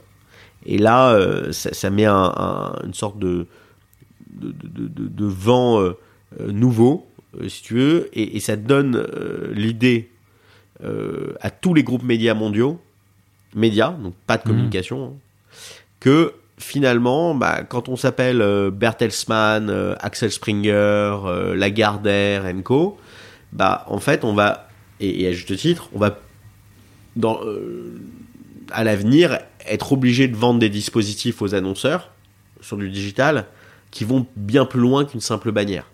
Tu vois, parce qu'en fait, juste la bannière, c'est devenu de la commodité, quoi. Tu vois, afficher un message sur un site internet, bon, c'est de la commodité. Donc, il faut, donc, faut arriver avec des choses qui soient beaucoup plus robustes, qui, pre- qui, qui prennent en compte la data, qui prennent en compte l'acquisition de trafic, etc. Et donc, c'est un savoir-faire. Ce savoir-faire, c'est un savoir-faire d'agence. Mhm. Et c'est exactement ce savoir-faire qu'on avait. Et donc ça a pas loupé. euh, on a reçu euh, des coups de fil de tout le monde. Voilà. Et on a décidé euh, de vendre à Lagardère en 2007. Mhm. Donc on a vendu à Lagardère et donc moi je suis rentré euh, donc avec euh, Loïc Henry et les différents associés euh, de sociétés qu'on avait rachetés au fur et à mesure, qui étaient toujours associés dans Nextedia parce que c'était le modèle. hein.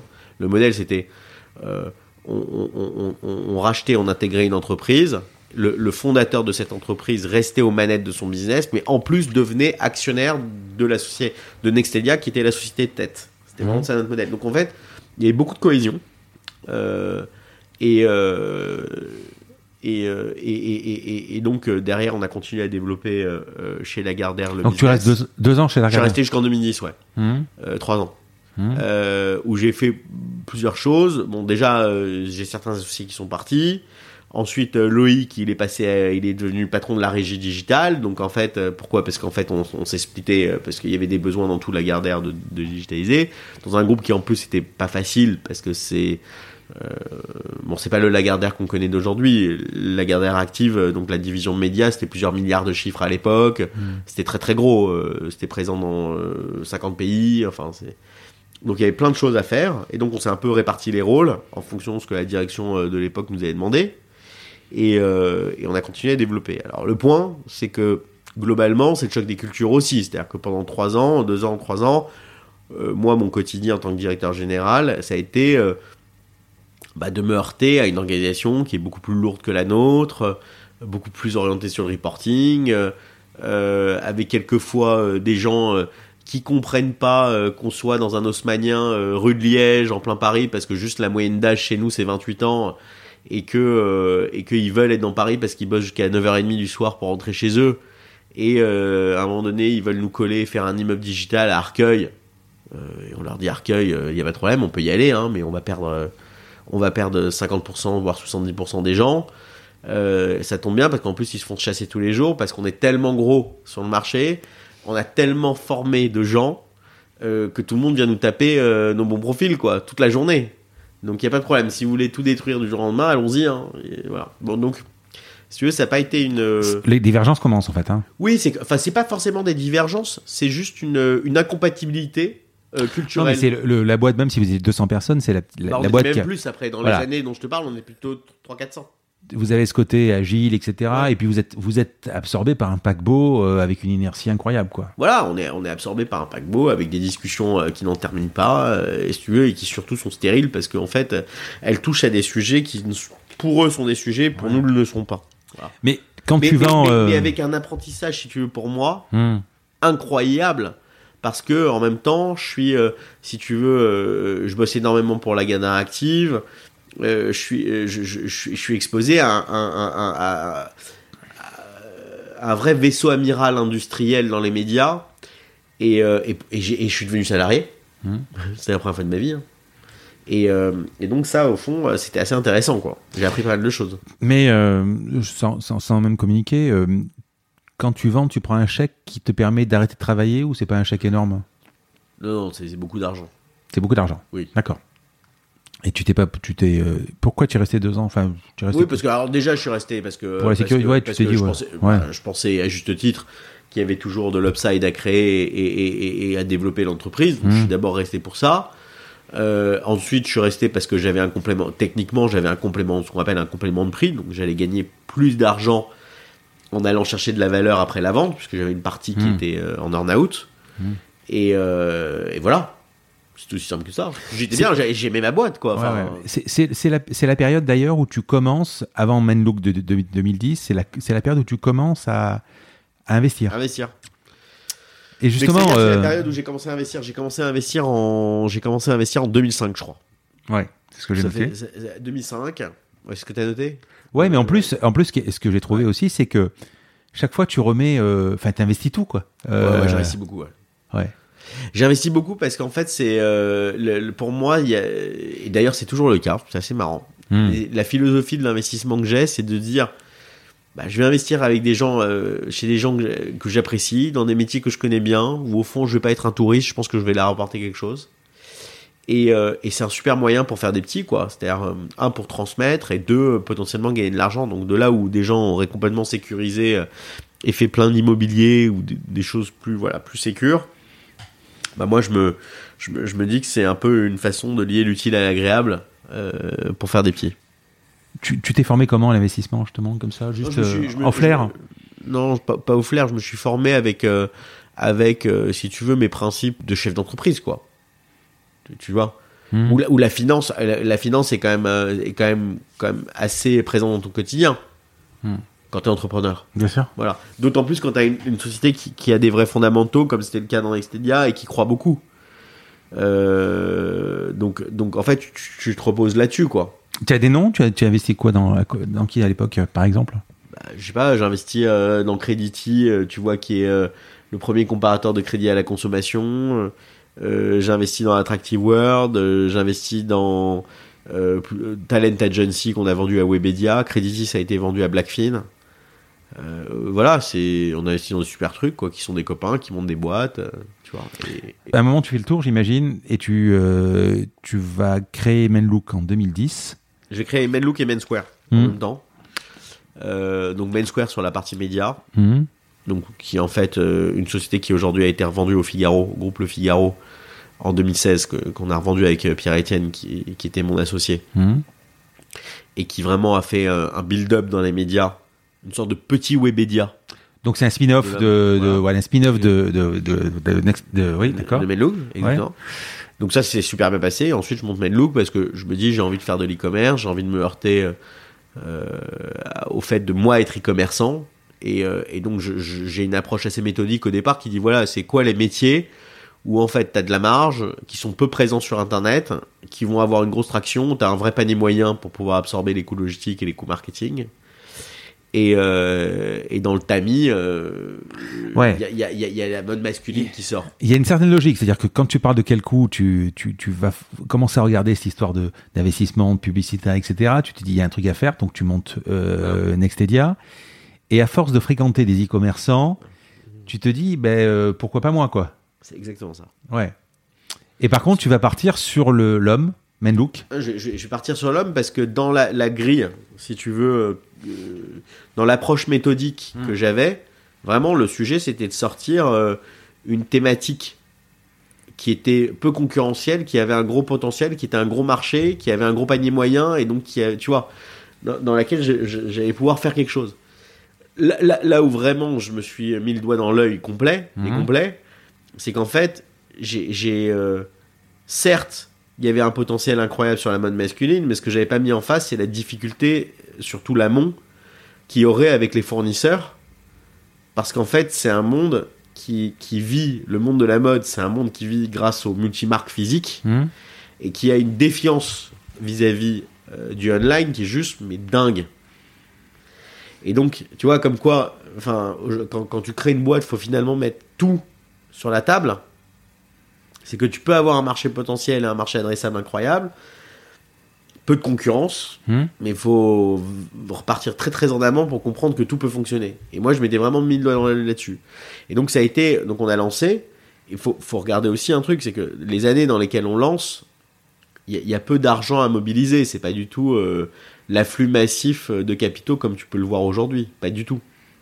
Donc en fait, on lance un peu de briques, de broc, euh, si tu veux, à l'époque, sur Presta, il n'y avait pas Shopify, on lance sur un PrestaShop, on développe beaucoup de features nous-mêmes, on est, euh, je pense, l'un des Presta, PrestaShop nous prend nos features toujours, parce qu'en fait, Alors, on a... PrestaShop, on va expliquer, c'est un, c'est un CMS, en fait, ce sont des, euh, c'est comme WordPress, mais pour le, c'est un CMS qui va permettre de vous aider facilement à créer un site euh, d'e-commerce en, pas en quelques, en quelques heures, en quelques, Ouais, en quelques heures, Ouais, ouais. c'est l'ancêtre de Shopify. Ouais. Et, et, euh, et donc on fait ça et, et on se lance, on met beaucoup d'argent à titre perso, je mets beaucoup d'argent à titre personnel dans la boîte. Mhm. En fait, j'avais un peu de liquidité, donc du coup j'ai investi dans ma boîte quoi. Hum, D'ailleurs, c'est très marrant parce qu'aujourd'hui, tu vois très peu de- de- de- de- d'équipes dans la tech qui investissent beaucoup d'argent dans leur boîte. hum. Il n'y a pas. Les gens, ils arrivent, ils montent une, une SAS, et ensuite, direct, ils lèvent de l'argent. Ils ont mis, quand tu poses la question, ils ont mis 10 000 balles dans leur boîte, ou 20 000 balles dans leur boîte.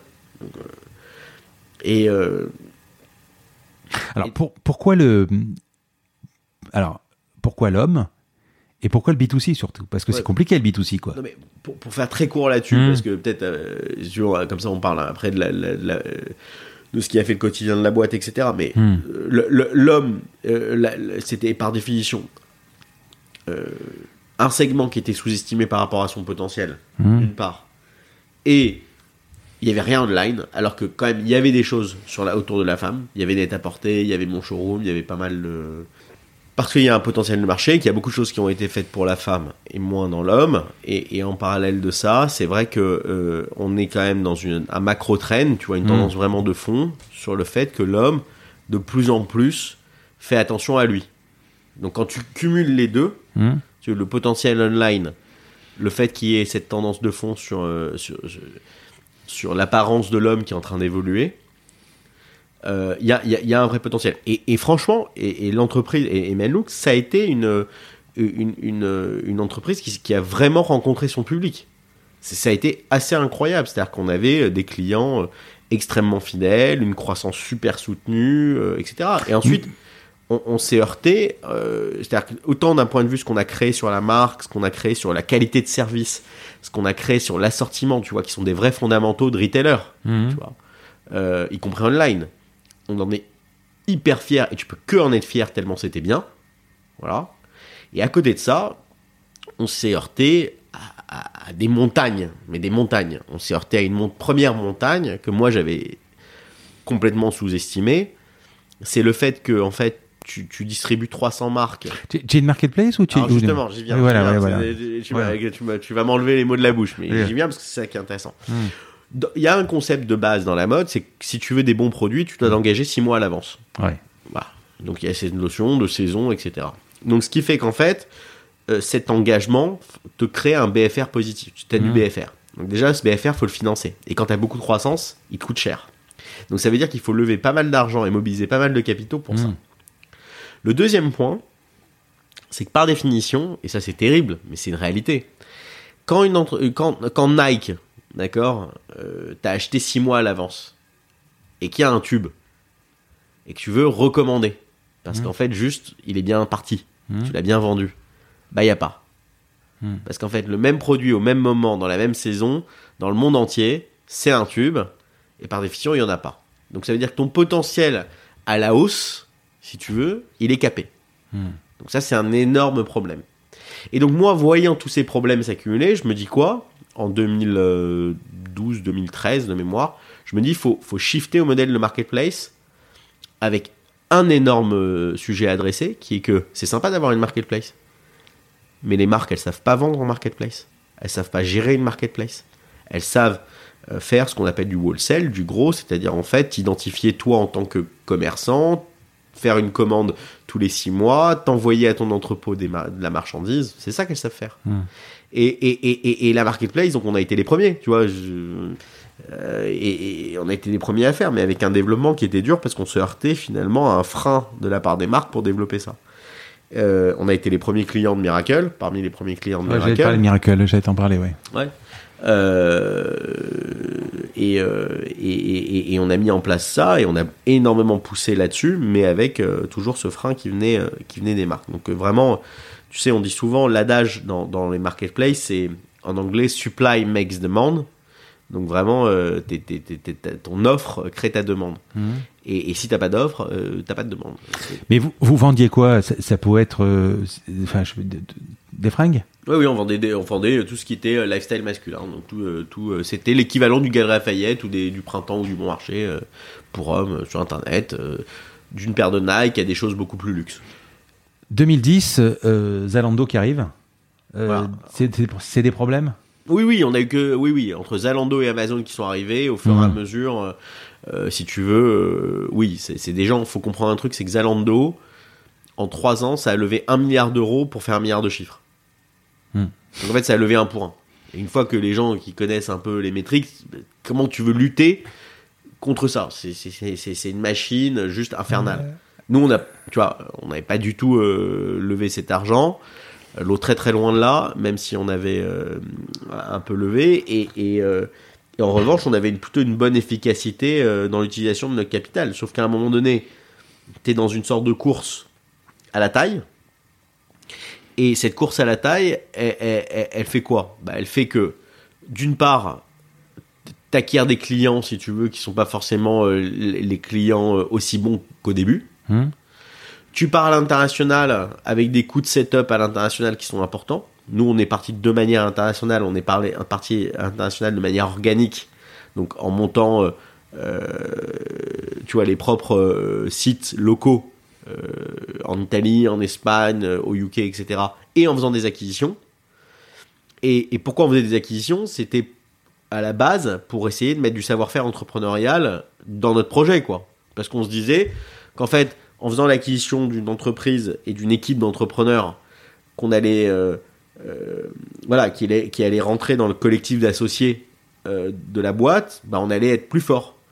Et ça, ça a été une des graves erreurs que j'ai faites dans ma vie, notamment, c'est que comme j'avais pas d'argent, bah, je pouvais pas acheter des boîtes qui, qui étaient premier tiers. Mhm. Je devais acheter des boîtes qui eux-mêmes, elles-mêmes avaient eu des problèmes parce que c'est pour ça qu'elles elles voulaient euh, joindre les forces, quoi. Tu vois? Et, euh, et donc en 2015, euh, pour aller en Allemagne, qui est un marché terrible, l'Allemagne, parce que non seulement il y a Zalando, mais on peut pas être européen sans être en Allemagne. Donc non seulement il y a, il y a Zalando, mais euh, il y a un problème structurel dans l'Allemagne, c'est qu'en fait il y a deux tiers de retour. C'est-à-dire que Ouais. les- les- le niveau de retour, le pourcentage de retour d'une commande, c'est à peu près, c'est plus de 50%. Alors, je sais plus avec qui j'ai enregistré, mais euh, on en parlait justement de l'Allemagne, c'est que c'est pas comme chez nous en fait. Si tu veux, euh, ils vont commander un truc, tu commandes sur Amazon ou peu importe, tu renvoies. Euh, L'Allemagne, ils vont commander, euh, ils vont renvoyer 10 fois plus quoi. Ils, ils vont commander Voilà. euh, 10 couleurs ou 10 tailles et Exactement. voilà quoi. Ouais. Et en fait, ça c'est lié à quoi? C'est lié à un principe euh, hyper simple, qui est, euh, qui est que euh, les Allemands, ils utilisent très peu la carte bleue, ils utilisent le, le paiement en, en prélèvement, Hum, y compris en e-commerce. hum, Donc ça paraît complètement fou, mais c'est comme ça. ouais. Et, et en fait, ils se font prélever à la fin du mois. Ouais. Donc ça veut dire que s'ils achètent plein de trucs pendant le mois et qu'ils renvoient, bah en fait, ils sont prélevés uniquement de euh, Ouais, ce qu'ils ont consommé et ce qu'ils ont gardé. Hum. Donc en fait, tout ça, ça crée des coûts, mais juste qui sont euh, invraisemblables. Et donc on fait l'acquisition d'une entreprise en Allemagne, parce que je vois l'heure qui tourne, donc euh, j'essaie Hmm. d'être euh, euh, synthétique. Ouais. Et on fait l'acquisition d'une entreprise qui va pas bien en Allemagne, et qu'il faut retourner. Mais moi, d'une part, j'ai jamais fait de retournement, j'ai aucun actionnaire qui a fait du retournement. Tous les actionnaires euh, que j'ai d'ailleurs euh, sont euh, très très loin de tout ce qu'on fait au quotidien parce que juste c'est des gens qui sont très financiers dans leur approche et, et comprennent pas forcément ce qui se passe dans mon quotidien. Moi, je, veux bien faire, je veux pas les emmerder, donc je veux bien faire, donc on se met un peu en task force euh, euh, avec, avec les associés et, les managers, et on va essayer de retourner cette boîte en Allemagne. Il faut comprendre qu'au moment où on part, moi je pars le dimanche soir, je reviens le mercredi soir à la maison, euh, on sort des gens à la main, enfin je veux dire, on négocie avec des centaines de fournisseurs, des étalements de dettes, etc. Vraiment, c'est genre la guerre atomique, mais avec un business sur notre cœur de métier qui, qui, pour le coup, se comporte très bien. Et en fait, euh, bah, ce qui s'est passé, c'est extrêmement simple, c'est que, en fait, euh, le business allemand, il a métastasé euh, l'ensemble du business. Et dans un contexte où il y a peu d'argent disponible sur le marché, dans un contexte où en fait les gens n'aiment pas trop les investisseurs, n'aiment pas trop l'e-commerce, dans un contexte qui globalement est difficile. Mais tu, tu m'as pas, tu m'as pas répondu. Vous êtes une marketplace, c'est-à-dire que les On a les deux, on fait les deux, on fait les deux. Donc, au- autrement Oui. dit, euh, je sais pas, moi, le jean Levis, euh, Voilà. vous l'achetez quoi. Ouais, Voilà. ouais, on, on- on a 80% de notre business où on l'achète et 20% en marketplace. Voilà. Hmm. Mais, mais, mais encore une fois, c'est pas parce qu'on ne veut pas. On, voudrait, on aurait voulu avoir 100% en marketplace. Mais on peut pas parce que justement les fournisseurs, les marques sont, sont pas du tout assez matures pour faire de la marketplace. Bon, et ça, ça commence à, ça descend. Enfin, c'est la descente aux enfers, quoi. Ça oui, oui, commence- bah, c'est déjà une descente aux enfers. Avant euh, n'importe quelle descente aux Mm. enfers, c'est une descente aux enfers pour les hommes et les femmes, si tu veux, qui managent au quotidien, euh, si tu veux, et qui font au quotidien, avant tout, tu vois. Et toi, tu envisages déjà, euh, où, où tu as fait quasiment un sans faute, tu te dis à un moment, il va falloir que je me coupe le bras, euh, que je me coupe complètement. euh, Non, mais surtout, je me dis, euh, surtout, je vais te dire au fond, c'est que déjà, t'es da- t'es dans une l'action du quotidien, tu Mm. vis au jour le jour quand quand t'as ces problèmes. Premièrement, donc t'as pas le temps de poser des questions existentielles, en aucun cas. Hum. Là, T'es vraiment une sorte de commando. La deuxième chose, c'est qu'en fait, tu fais beaucoup de choses instinctivement parce qu'en fait, tu dois t'en sortir. Troisième chose, tu dois quand même manager ta boîte au sens euh, humain du, euh, au sens humain du terme, c'est-à-dire Mhm. qu'en fait, tu, tu- tu dois continuer à donner une perspective aux gens, sinon les gens s'en vont, parce que les gens dans la difficulté, si tu veux, euh, voilà. Et puis l'autre point, c'est que tu veux, c'est que t'es pas particulièrement aidé parce que t'es euh, au fond, euh, t'es extrêmement seul, si tu veux, quand t'es entrepreneur dans, dans, dans, dans ce genre de situation. Et la solitude, si tu veux, c'est pesant, c'est très très pesant. Et les gens, et toujours les mêmes commentateurs, si tu veux, comprennent pas forcément ça tant qu'ils n'ont pas été eux-mêmes dedans. Mais dans du retournement, la, la solitude, elle est juste euh, horrible, tu vois. Et, euh, et- et parce qu'en fait, t'es fatigué, déjà, euh, physiquement. Et en plus, il y a un point, c'est que, c'est que t'as le regard extérieur. Hum. Donc le regard extérieur, la fatigue, euh, euh, et, le quotidien, si tu veux, d'emmerde à gérer, fait qu'à un moment donné, euh, bon, bah, je veux dire, t'es pas un surhomme, donc tu, te dis, faut peut-être avoir du sang neuf euh, dans l'entreprise pour pouvoir retourner l'histoire. t'as peut-être, tu vois, t'as peut-être besoin d'un dispositif qui soit un peu différent et qui permette justement de remettre une énergie qui sera nécessaire à, à sortir la tête de l'eau. Bon, bah voilà. après. Euh, je veux dire, c'est- pas évident euh, d'aller piocher du savoir-faire extérieur parce qu'en fait, euh, il, il, peut souvent pas être bon. Voilà, parce que t'as as, un objet qui est complexe, t'as une boîte qui est complexe, qui est multi. Alors, dans, dans notre cas, elle était multi-région, multi-segment, avec des boîtes, de l'intégration, enfin voilà, beaucoup, beaucoup de complexité. Et. Et c'est une faculté aussi, parce qu'entre entre l'entêtement, euh, le chemin que tu pensais tracer, l'enfin, l'ambition et l'entêtement, euh, euh, il faut un moment se dire euh, stop, il faut arrêter. quoi. bah, bien sûr. Bah, Surtout que tu n'as que ça à l'époque. Ah. Alors, Javen Square. euh, euh, Non, mais Square, c'est géré par Pierre, euh, par Pierre Eden et, Hmm. et, et, et- ça marche, tu, ça marche que tu vas revendre, ouais. ouais. On va le revendre en 2016 et, donc voilà, donc tout n'a pas été à jeter avec l'eau du bain, mais mais euh, mais mais voilà. Mais l'histoire te coûte un million quand même. Oui, et elle me coûte, elle me coûte, elle me coûte en temps, elle me coûte dans d'autres choses que je fais pas, elle me coûte à plein d'égards, elle me coûte dans ma famille, elle me coûte dans mon quotidien. Et, et c'est à un moment donné- euh, aussi où tu décides de, de- de prendre un peu de recul et de dire attends, mais euh, moi, il y a un moment donné, je suis probablement Non, mais- pas la bonne personne si tu veux pour pour pour pour, pour- pour les prochaines étapes quoi. si tu veux, euh, parce que tu dis à un moment, je, je, je, je gère, je gérais la ba- la- la- l'affaire euh, instinctivement, mais c'est pas forcément. Enfin, je suis d'accord, mais instinctivement, c'est aussi quand tu as beaucoup de difficultés, tu vas, tu vas gérer ton affaire sur des emmerdes, à résoudre en permanence des emmerdes, puisqu'il y a l'eau qui, enfin, le, le bateau prend l'eau.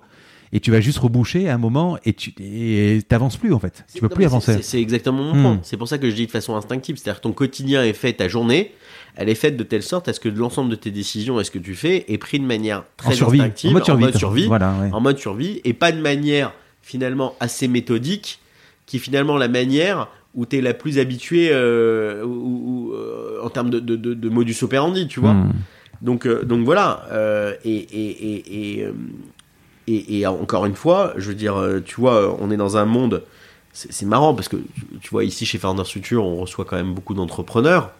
Et, euh, et en fait, tu as tellement d'argent sur le marché qu'en fait, tu as des entrepreneurs qui ont des difficultés, mais moi, j'ai jamais encore vu d'entrepreneur qui, ou très peu, qui, euh, qui ont été à un moment donné euh, à devoir sauver leur boîte. Et je pense qu'il y en aura de plus en plus parce que je vois pas pourquoi la tech.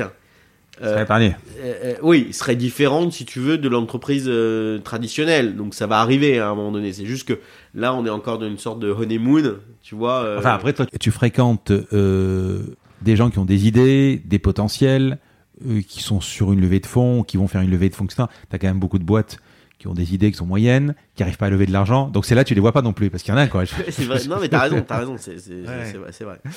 Euh, Donc, écoute, donc voilà, donc ça, ça a été, euh, ça a été une aventure euh, humaine assez, assez incroyable, euh, Tu très l'as- riche d'apprentissage. tu la regrettes? Non, je, je, je regrette pas. Je reg- Hmm. Peut-être la seule chose, que, la seule chose que je regrette, c'est, c'est finalement deux choses. La première chose, c'est que l'échec continue à être stigma- stigmatisé, si tu veux, en France Ah oui.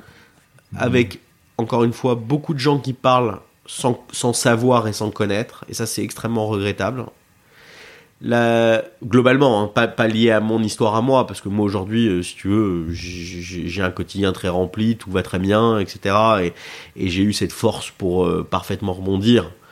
Euh, mais c'est pas le cas de tout le monde, loin de là. Hmm. Moi, je reçois beaucoup de gens euh, qui ont eu des échecs euh, dans leur vie professionnelle et, euh, et je peux te dire vraiment que c'est euh, le, premier problème de l'échec professionnel, c'est le regard extérieur. Et, je trouve que la France est très archaïque, très, très à l'ancienne, toujours, même si on veut évoluer sur ça. Je crois que quand les choses vont, vont, vont pas bien, il y a toujours des gens qui se positionnent en disant mais on le savait. euh, Non mais donc ça c'est pas vrai. euh, Tout ça c'est quand ça va pas bien. euh, il n'y a pas de dire on le savait ou quoi. C'est c'est-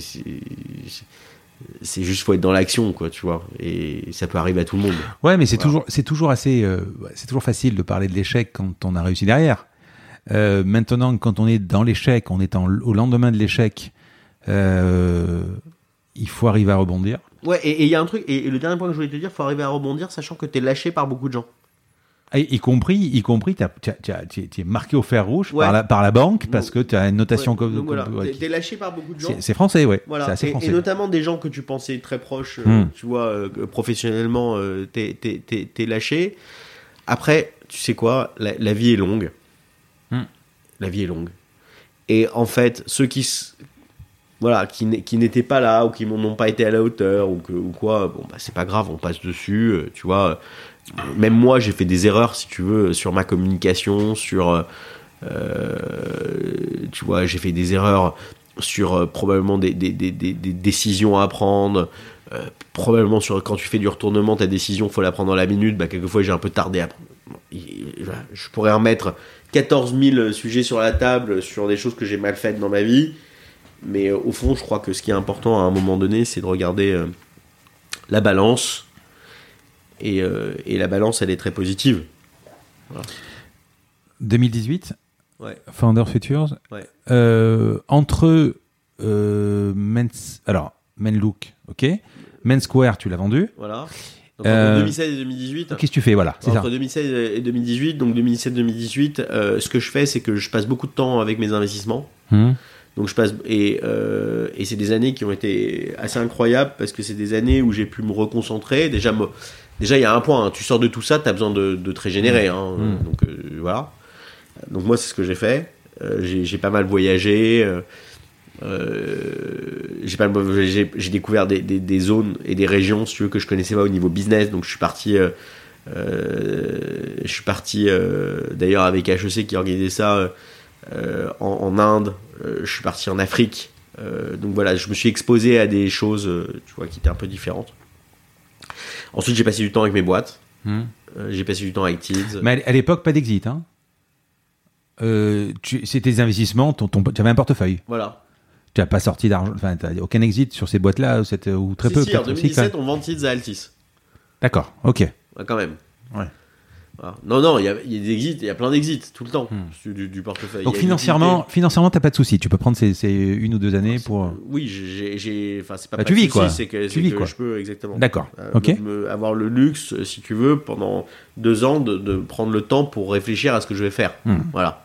Tout en bossant euh, au quotidien. Euh, et euh, j'ai aidé des grandes entreprises sur leur partie e-commerce et sur le digital. Enfin, tu vois, j'ai fait plusieurs trucs.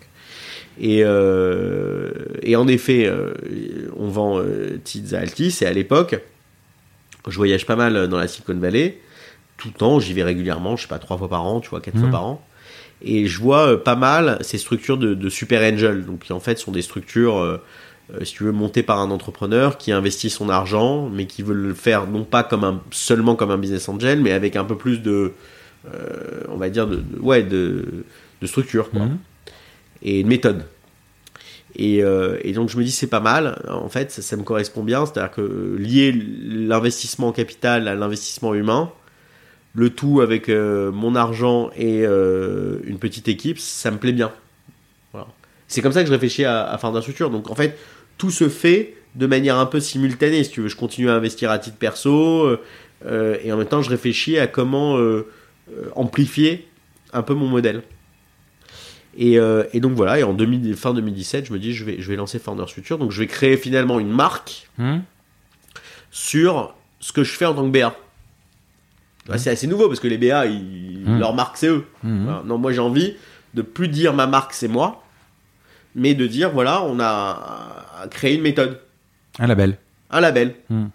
Et ce label, il dit quoi? Il dit bah euh, quand on va venir chez quelqu'un, bah on va venir investir avec de l'argent et du temps.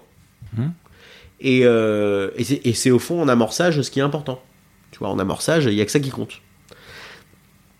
Et je me dis, euh, en plus de la méthode d'accompagnement, parce qu'en fait, il faut comprendre un truc, c'est que quand tu investis en tant que business angel, ce que tu fais, c'est toujours la même chose. Enfin, en tout cas, moi, ce que je faisais, c'était toujours la même chose. En gros, c'était faire en sorte que l'entreprise ait son product market fit le plus rapidement possible, donc elle Mhm. rencontre son public ou un public le plus rapidement possible.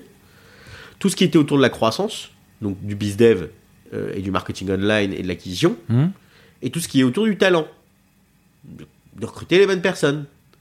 Et donc je me suis dit, bah, c'est génial, c'est en fait c'est ça la méthode finalement. Elle est systématique et elle fonctionne. Donc quand c'est systématique et ça fonctionne, c'est ça une méthode. Mhm. Tu vois. Et, et, et, et, et donc je mets mon argent dans Founders Future et je lance avec deux collaborateurs. Et je fais mes premiers deals, qui étaient mes deals de business angel, mais que je mettais dans Founders Future, tu vois. Et puis on commence à exister. Et puis au fur et à mesure, il y a, y a- y a- plusieurs euh, entrepreneurs et, et familles qui m'ont dit Attends, c'est super ce que tu fais, euh, pourquoi tu ne nous ouvres pas ton véhicule? Et je me suis dit que si on était un collectif d'entrepreneurs et de familles d'entrepreneurs, bah, ça a une, aura et, et une vertu euh, importante, quoi. Tu vois, c'est génial de pouvoir être un collectif et de donner accès à, des entrepreneurs à ce savoir-faire entrepreneurial qui, pour le coup, a une grande valeur. Parce qu'en fait, tout le monde n'a pas accès.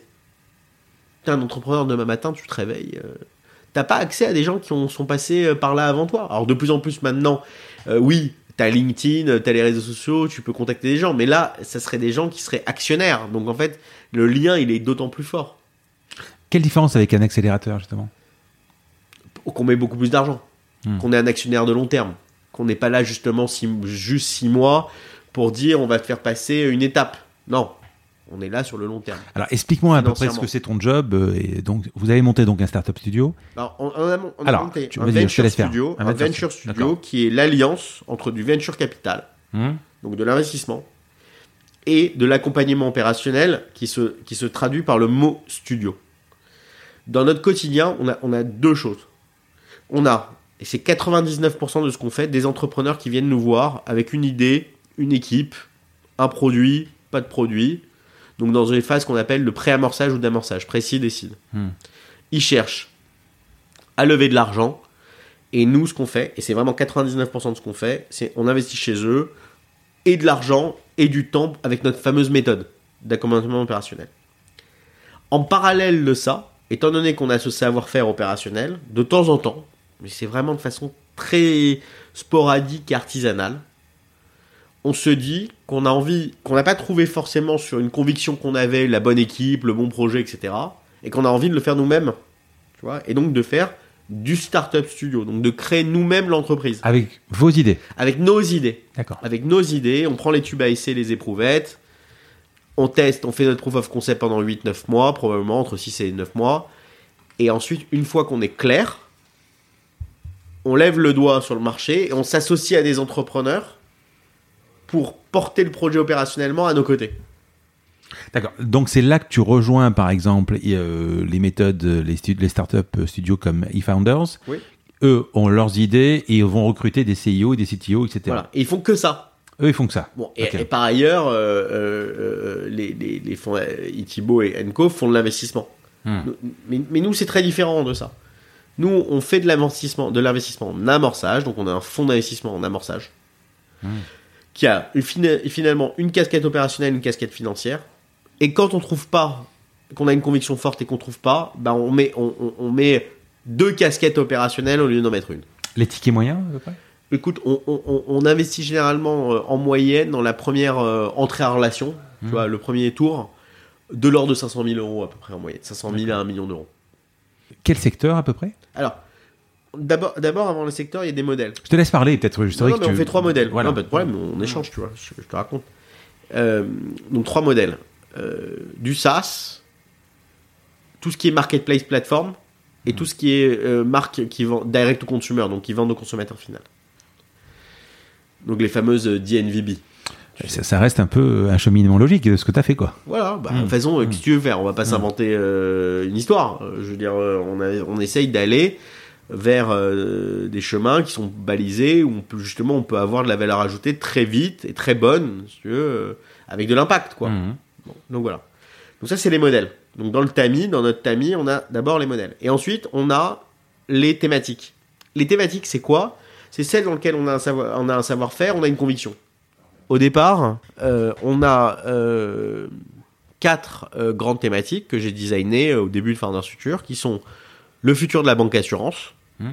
le futur de l'alimentaire, Hmm. le futur du travail et le futur de la santé et du bien-être. Pourquoi? Parce qu'on avait fait déjà des deals là-dedans, donc on était un peu plus sachant. Hmm. Et, et donc ça, si tu regardes notre portefeuille, entre le modèle, les trois modèles dont je t'ai fait part, et les quatre thématiques, bah euh, tout est là-dedans.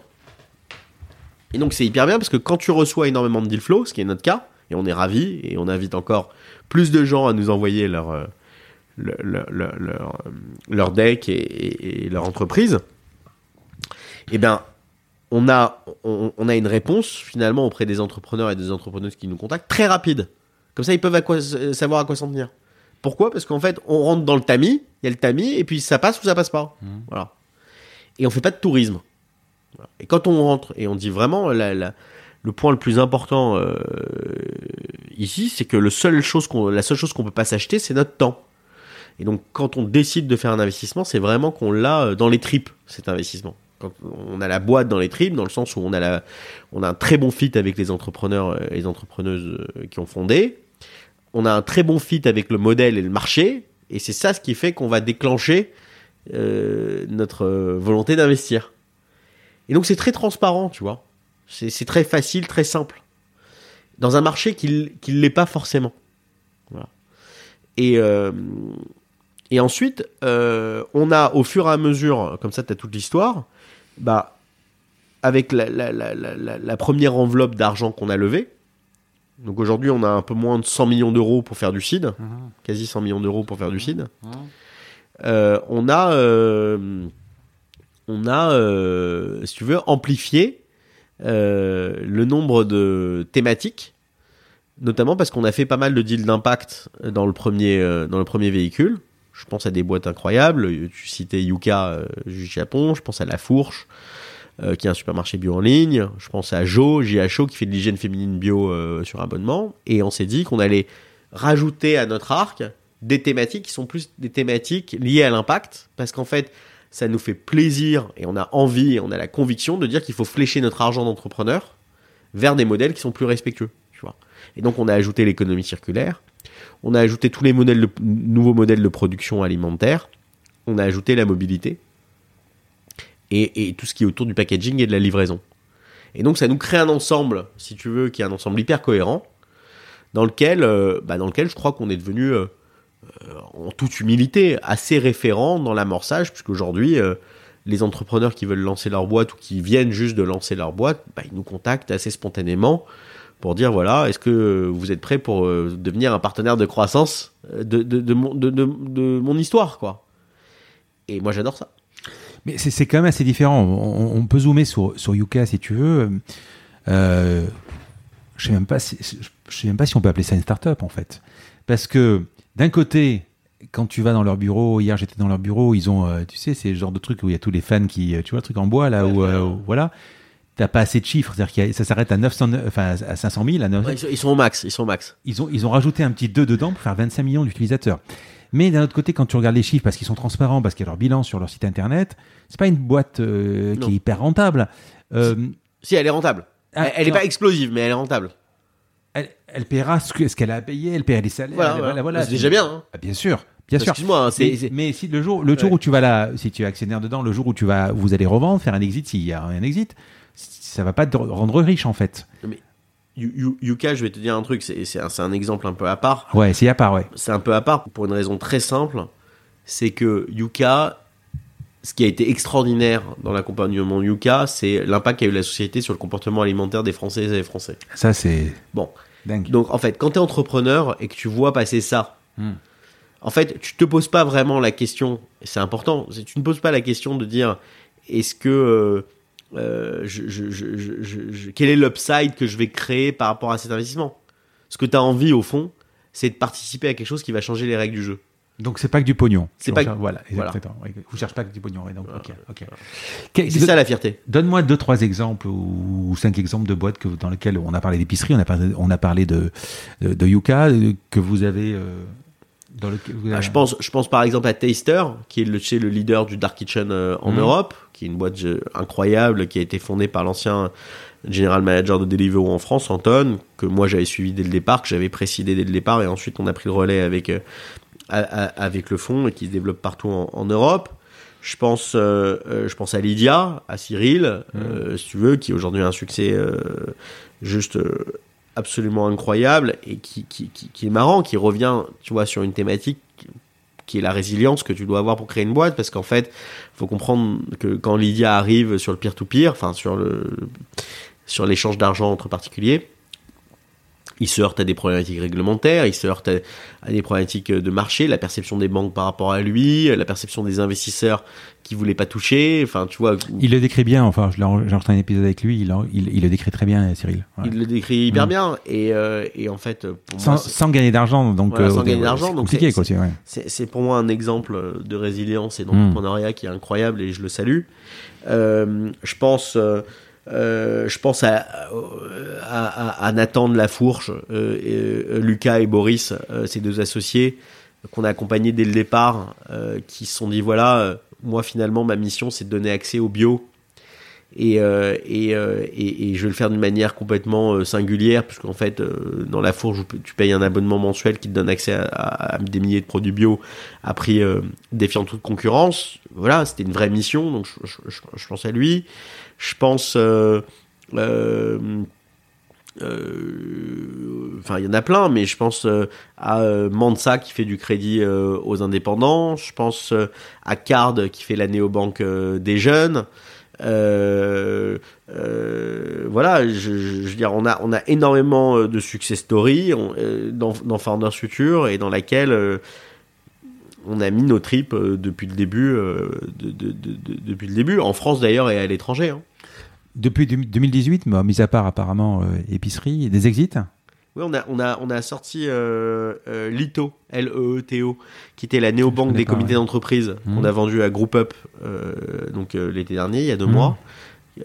Et, et non, parce qu'il n'y a pas, d- il y a pas beaucoup d'exit parce que, parce que juste on est en pleine période d'investissement et, et donc euh, il n'y a pas lieu, si tu veux, à, à, à commencer à sortir. Et puis il y a un autre point sur la sortie, c'est que moi j'ai une vision de la sortie où c'est tellement difficile d'avoir des belles boîtes, c'est tellement difficile de construire quelque chose de bien bah, que s'il y a le potentiel, bah, faut plutôt y rester et se renforcer que de sortir, quoi. Donc vous investissez essentiellement en seed. Voilà. Euh, Quelquefois, quand on a mal fait notre travail, ça nous arrive de mal faire notre travail. Bah, on sait cette opportunité d'investir en Serie A. hum, Parce qu'on peut pas tout voir non plus en seed. Donc ça arrive. Euh, et euh, mais globalement, à chaque fois qu'on veut rentrer, si tu veux, que ce soit en seed ou en Serie A, on, on- on se tape dans la main avec l'équipe d'entrepreneurs et d'entrepreneuses justement pour se dire qu'il y a encore des trucs à faire, quoi. Parce que sinon, c'est pas drôle. Alors, justement, en seed, euh, c'est moins d'argent que la Serie A ou les autres. Mais par contre, il faut quand même une certaine capacité euh, d'analyse de l'équipe, du marché, du potentiel. Il n'y a rien qui est fait, en fait. Il faut tout prouver. Qu'est-ce qui, fait que tu vas investir dans une boîte? On parle d'équipe, on parle de tout ça. Qu'est-ce que. Bah écoute, euh, t'as parfaitement raison. Le seed, c'est pas un métier de financier. Voilà. C'est un métier d'entrepreneur, c'est un métier d'opérateur. Parce que c'est pas forcément. D'ailleurs, tu vas aux États-Unis, tu rencontreras toute la journée des investisseurs en site qui ont eu trois vies dans leur vie. Ils ont été exec dans un grand groupe, ils ont été entrepreneurs, et un jour ils sont venus à de l'investissement, mais ils, ils ont managé des hommes et des projets dans leur vie. Hein Et donc en seed, pour être bon, il faut avoir managé des hommes et des projets, parce que les ressorts et la, la prise de décision, elle se fait sur des ressorts d'exécution, comme tu le mentionnais. Donc elle se fait sur la capacité de l'équipe en termes d'exécution, sur le marché adressable, sur le modèle. Euh, majoritairement ça, quoi. Et sur peut-être aussi un truc, euh, une dimension psychologique, tu vois. Euh, la psychologie, elle, elle rend énormément en ligne de compte, tu vois, euh, de, de comprendre qui t'as affaire en face de, qui t'as affaire en face de toi. C'est-à-dire quel, quel- quel est le profil entrepreneurial en fait de la personne. Ça c'est très difficile à expliquer, en, par- en particulier à travers un micro.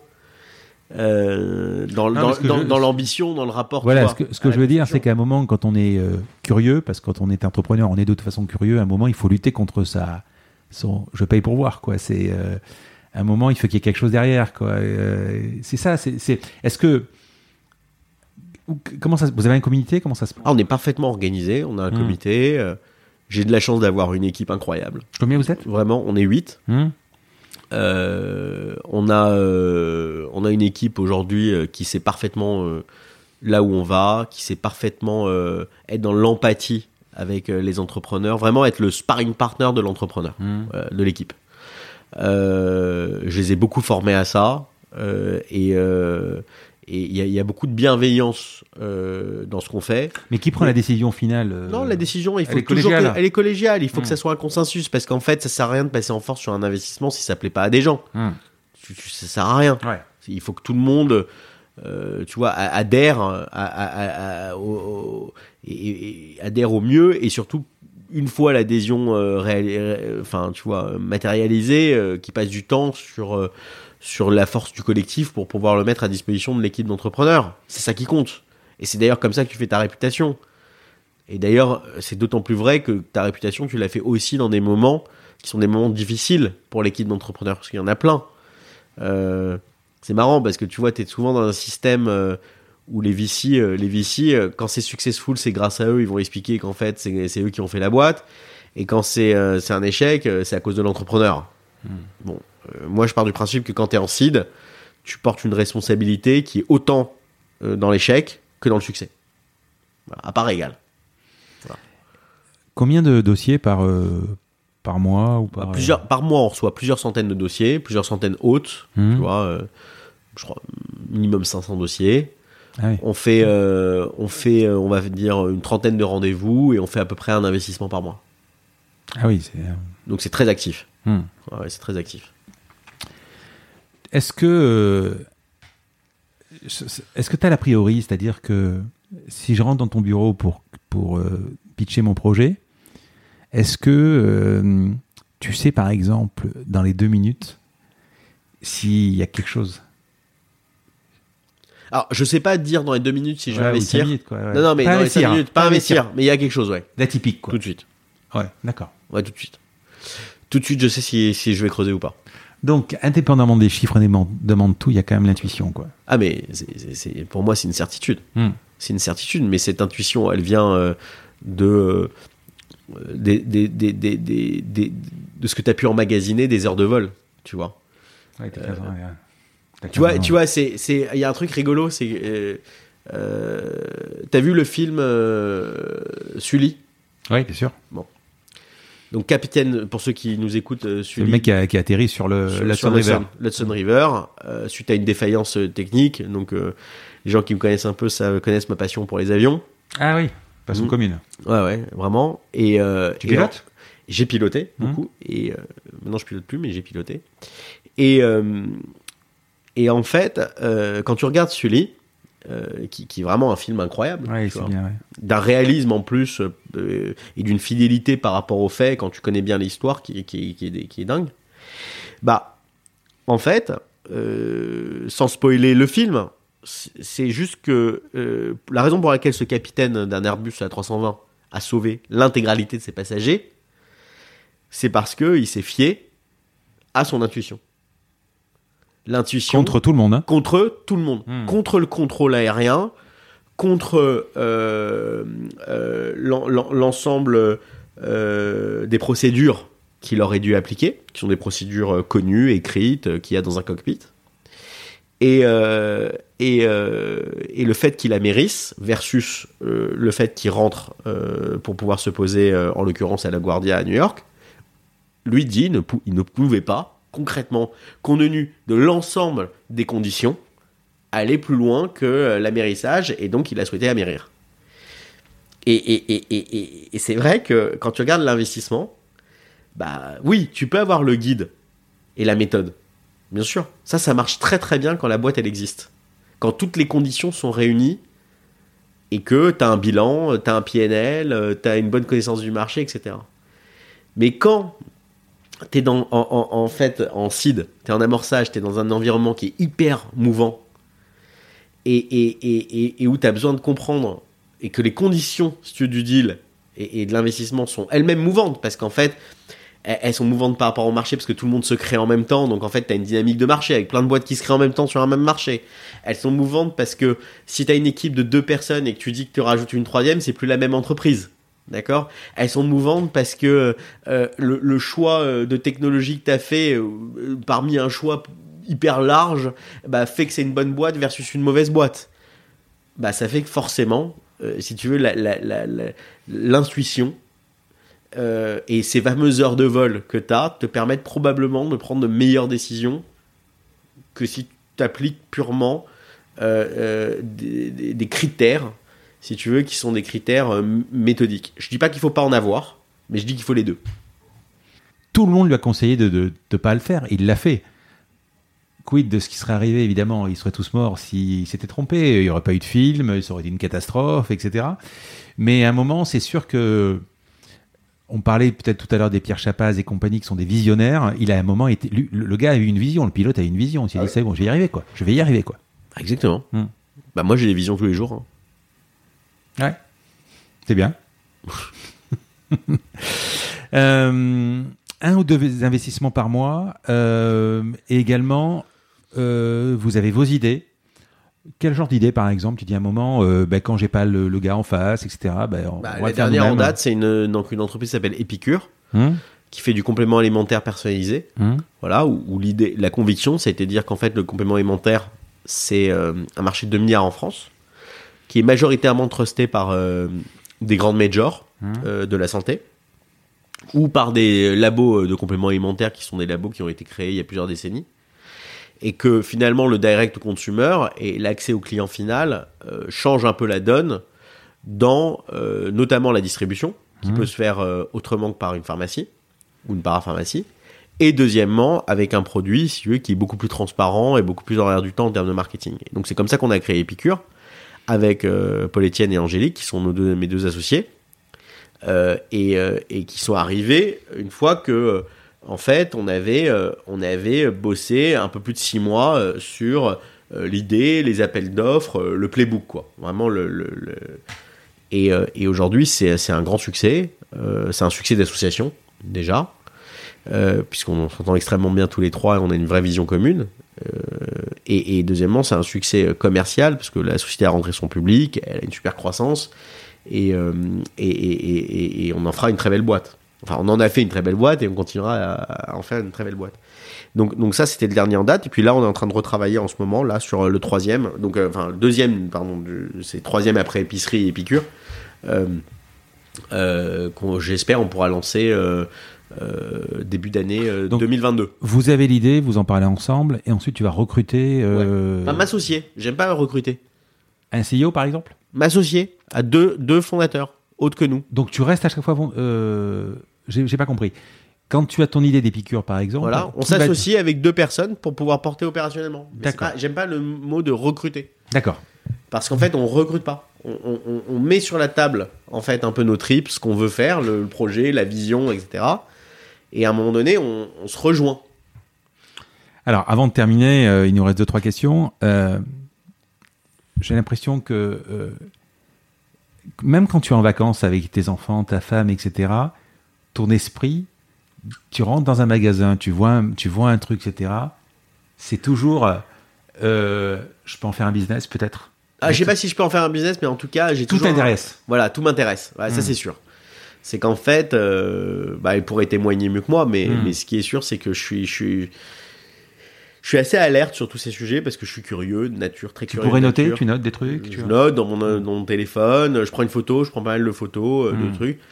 Bon, voilà, c'est sûr, je, je- je suis très intéressé par tout ça, partout où je suis, dans n'importe quelle condition. Voilà. Ça, c'est clair. Et, euh, et ça changera pas, et, et c'est comme ça que je suis. Quoi. Hyper actif ou hyper curieux Je suis plus hyper curieux Hmm.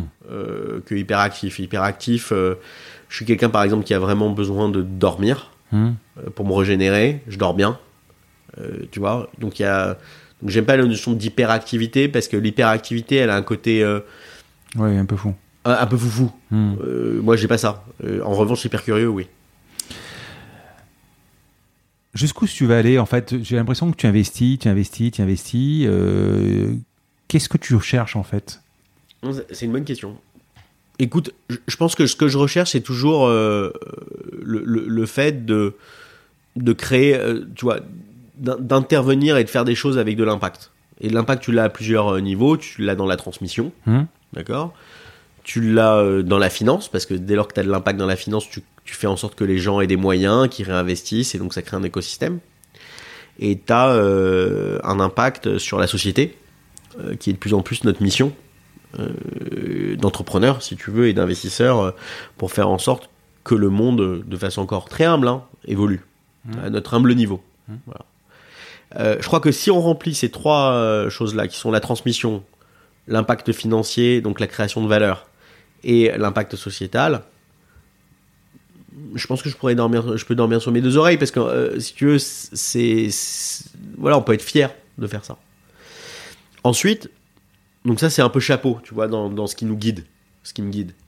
Et la deuxième chose, oui, bah, j'ai envie que Founders Future soit fondamentalement une marque qui est ancrée dans l'entrepreneuriat, qui est ancrée dans le financement du- d'un stade qui est extrêmement difficile de l'entreprise, qui est le fameux 0-1 dont tu parlais, qui est le début. Voilà, c'est difficile, c'est clair. Euh, et euh, et, c'est d'autant plus euh, valorisant pour, mes équipes et moi de, un, dans un stade de l'entreprise qui est difficile.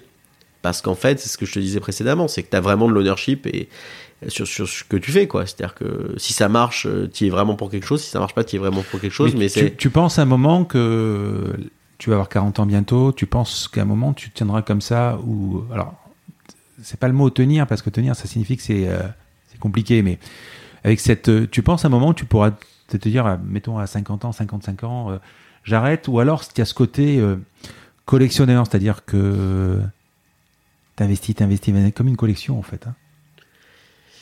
Bon, déjà, je, je pense pas que je m'arrêterai à 55 ans, à part pour des mauvaises Mm. raisons que je me souhaite pas. non non bien sûr euh, Voilà.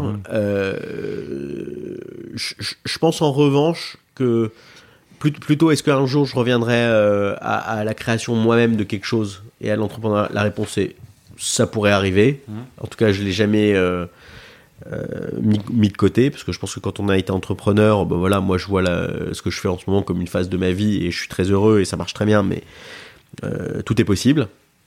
Euh, et, euh, et, et, surtout, euh, dans cette notion de, de collection, bah, j'ai envie de dire que le mindset, moi je suis pas là pour faire des coups.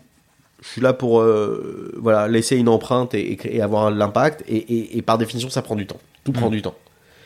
Et, euh, et donc ton commitment, si tu veux, ton engagement, il doit être le, le maximum possible parce qu'en fait, euh, comme ça prend du temps, bah, tu dois être là financièrement et tu dois être là à côté de tes associés. Hmm.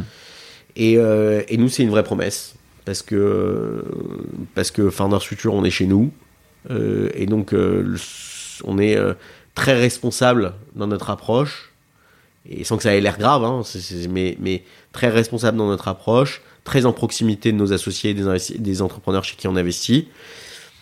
Et honnêtement, euh, tant que ça fonctionne bien, je vois pas ce qui nous arrête. On va arriver aux questions perso. Est-ce que tu veux rajouter quelque chose ou on sera bon? Non, écoute, franchement, euh, On est presque- ce qu'on a parlé. J'espère qu'on on Ouais. prend beaucoup de temps euh, aux gens qui nous écoutent. J'espère que voilà, ils ont appris des choses et ça les aura inspirés. Voilà. Allez, questions perso. Quand tu regardes en arrière ta carrière, euh, ça a été plutôt facile ou difficile? Non, difficile. Hmm. Ouais, ouais, difficile, il n'y a pas de doute. Euh, Y a rien je- sans n'ai rien, jamais, eu- je n'ai jamais eu de facilité. Voilà. euh, je, je- je veux dire, euh, tout chercher. Hmm. Voilà. Tout chercher. Personne m'a jamais donné euh, de l'argent. J'ai commencé dans ma dans ma vie dès que j'ai commencé, j'étais négatif dans ma vie. Je veux dire, j'étais cherché au piolet, tout ce que j'ai fait. Et, et, et, et, ma femme aussi. Et on a on on a créé, je veux dire, ce qu'on a aujourd'hui. Tu aurais refait tout pareil à refaire?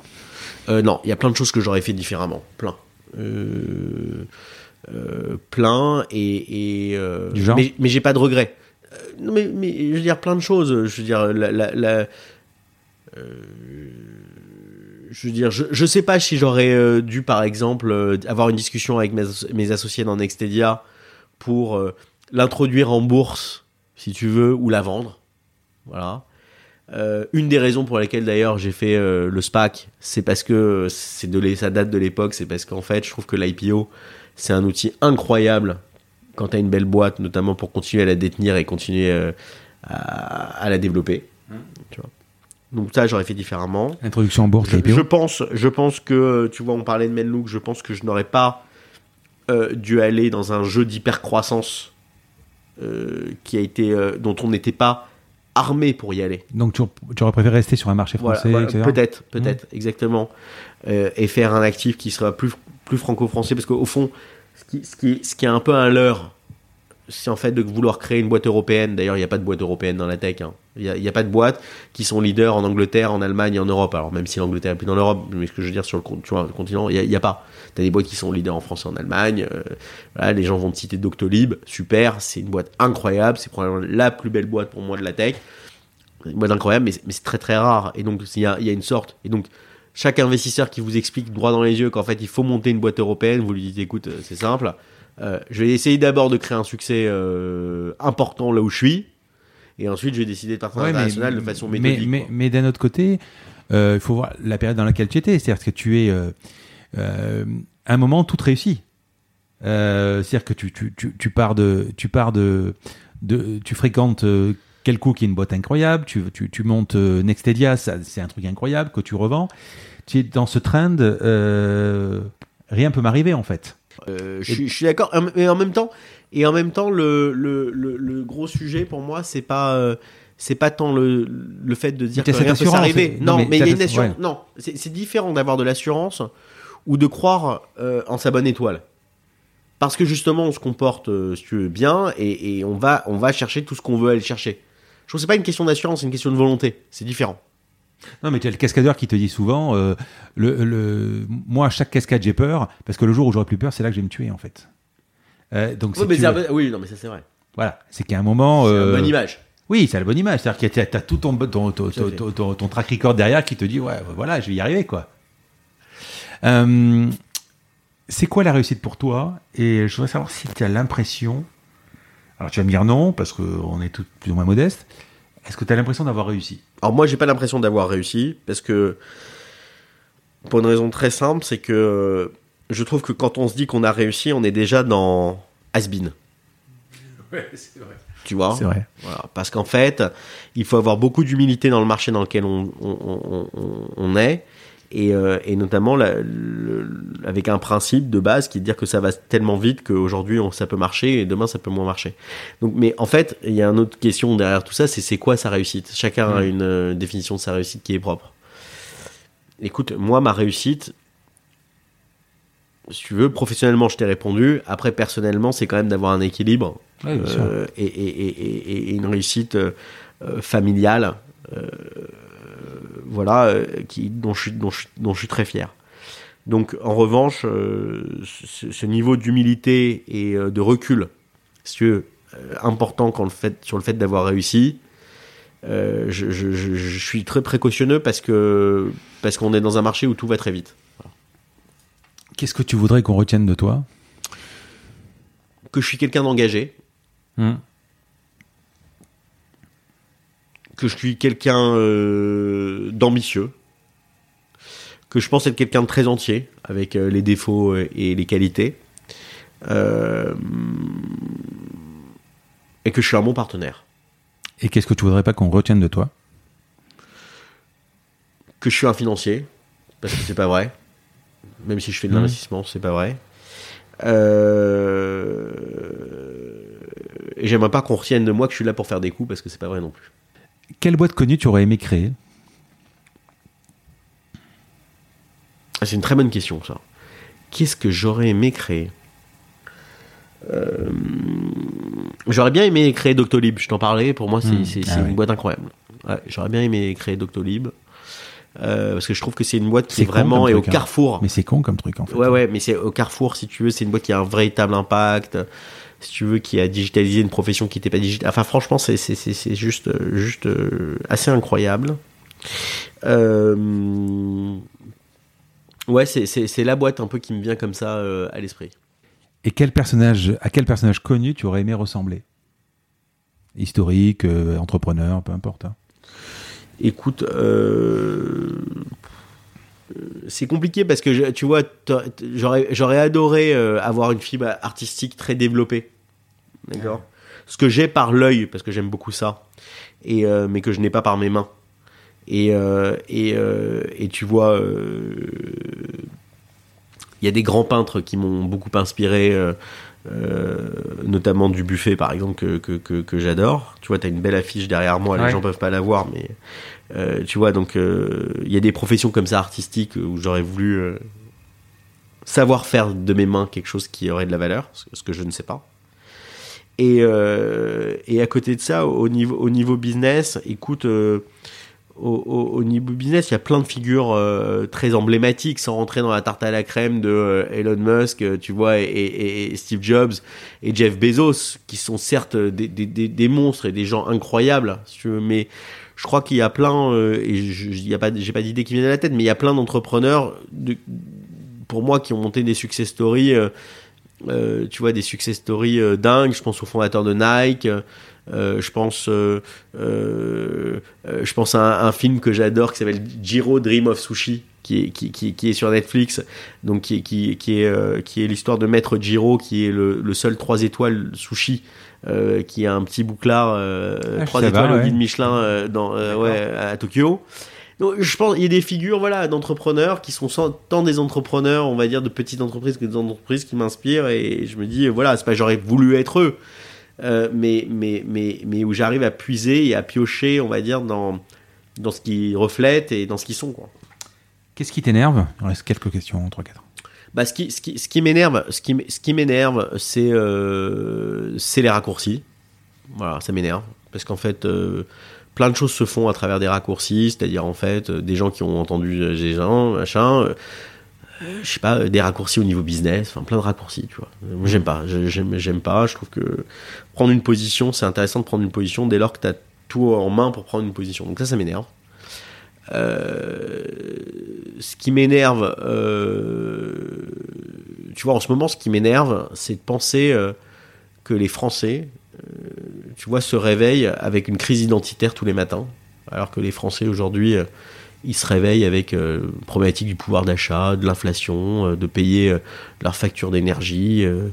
Tu vois, ça, ça m'énerve que, que, les pouvoirs politiques pensent que en fait les Français se réveillent avec une crise identitaire. Ça m'énerve. Voilà, je pense que ce qui m'énerve, c'est c'est c'est les gens qui font du self branding. parce que je trouve que le moteur du self-branding, c'est un mauvais moteur. Mais bon, voilà. Explique. Bah, je trouve que si tu veux, ce qui m'énerve, c'est les gens qui poussent euh, les réseaux sociaux à l'extrême, si tu veux, pour servir leur notoriété, et à travers leur notoriété, en, en faire euh, levier, tu vois. Euh, Ça, ça m'énerve parce que je trouve ça, euh, je trouve qu'il y a plein de gens qui gagnent à être connus et qui en fait ont un mauvais euh, savoir-faire de communication, quoi, tu vois. Et en fait, euh, t'es dans un monde où plutôt que de creuser une relation avec quelqu'un, bah finalement tu vas te fier à ce que la personne raconte sur Instagram ou LinkedIn ou je sais pas où.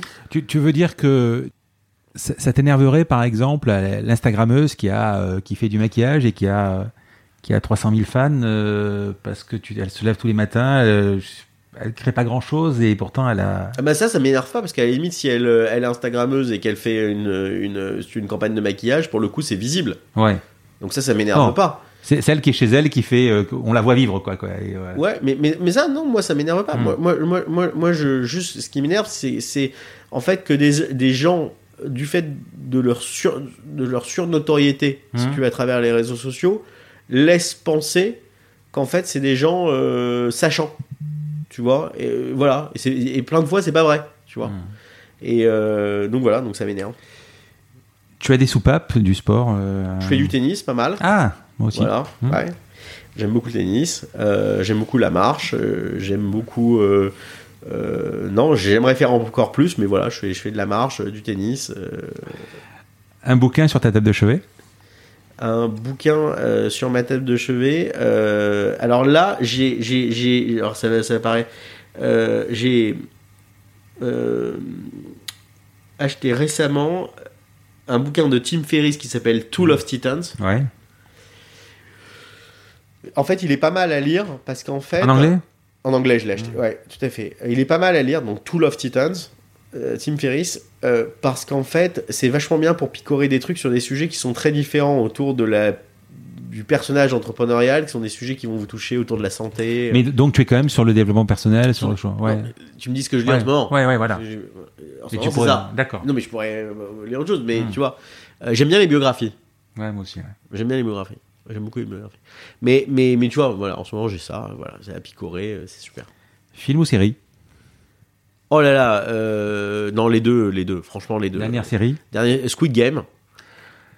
Bon, du coup, voilà, j'ai terminé, euh, j'ai mis du temps. Voilà. C'est particulier. Très particulier, euh, très Ouais. particulier, mais franchement, euh, C'est bien ça, en- ça, ça en dit long sur notre société, sur l'impact que ça va avoir, sur un point quand même très important qui est le soft power développé euh, par euh, un certain nombre de pays autour justement de ces séries, parce qu'en fait, si tu, tu regardes la Corée euh, il y a 40 ans, je dirais la Corée aujourd'hui, c'est un pays qui a rien à voir, si tu veux, avec ce qu'il était. Quand tu regardes qu'ils ont gagné, notamment sur toute l'industrie culturelle, qu'ils ont gagné une palme. Là, c'est la série, c'est quoi, Squid Game, c'est la série qui a fait le plus de revenus dans Netflix Ouais. ever. Bon, voilà, ça en dit long sur aussi l'in- l'industrie culturelle. Après, j'ai pas trouvé que c'était hyper bien joué. Quoi. non, mais voilà, mais tu peux te poser plein de questions, mais Ouais. le fait est qu'il faut le voir. Ouais. Je, je suis Ben, après, hyper bien doublé. Alors, parce qu'après, moi, si Ouais. c'est- le VO, ouais, je veux bien, mais le VO coréen, je, je, je vais pas. quoi. Donc, donc euh, voilà, et, et, et, et j'ai et, euh, j'ai- j'ai très envie d'aller voir, euh, d'aller voir euh, prochainement, dans les prochains jours, là, euh, le dernier James Bond. Qui pourrait être le prochain invité de mon podcast que tu pourrais me présenter et pourquoi? Alors, euh, le, le prochain invité de ton podcast, Hmm. tu devrais inviter un garçon qui s'appelle Martin Ohanessian. Est-ce que tu l'as déjà eu? Euh, Le Non, petit ballon. non, je, oui, j'entends. Oui, bien sûr. Voilà. Pourquoi? Parce qu'en fait, Martin, au-delà d'être un de mes copains, c'est un, Ouais. un- un entrepreneur incroyable qui a réussi à faire une réussite euh, euh, dans un secteur euh, très traditionnel qui est le vin, Ouais. Dans lequel forcément on a un héritage euh, exceptionnel en France, puisque Mm. on est les plus grands producteurs mondiaux. Qui a eu une aventure entrepreneuriale avec sa, son entreprise dans laquelle j'ai été actionnaire, qu'on a cédé à venteprivée.com et, Ah, euh, ça, et oui. en 2017. Hmm. Mais il a repris son indépendance et j'en dirai pas plus. Hmm. Voilà, et, euh, et c'est un mec qui gagne à être connu, bourré de valeurs, euh, sympa comme tout et énorme bosseur.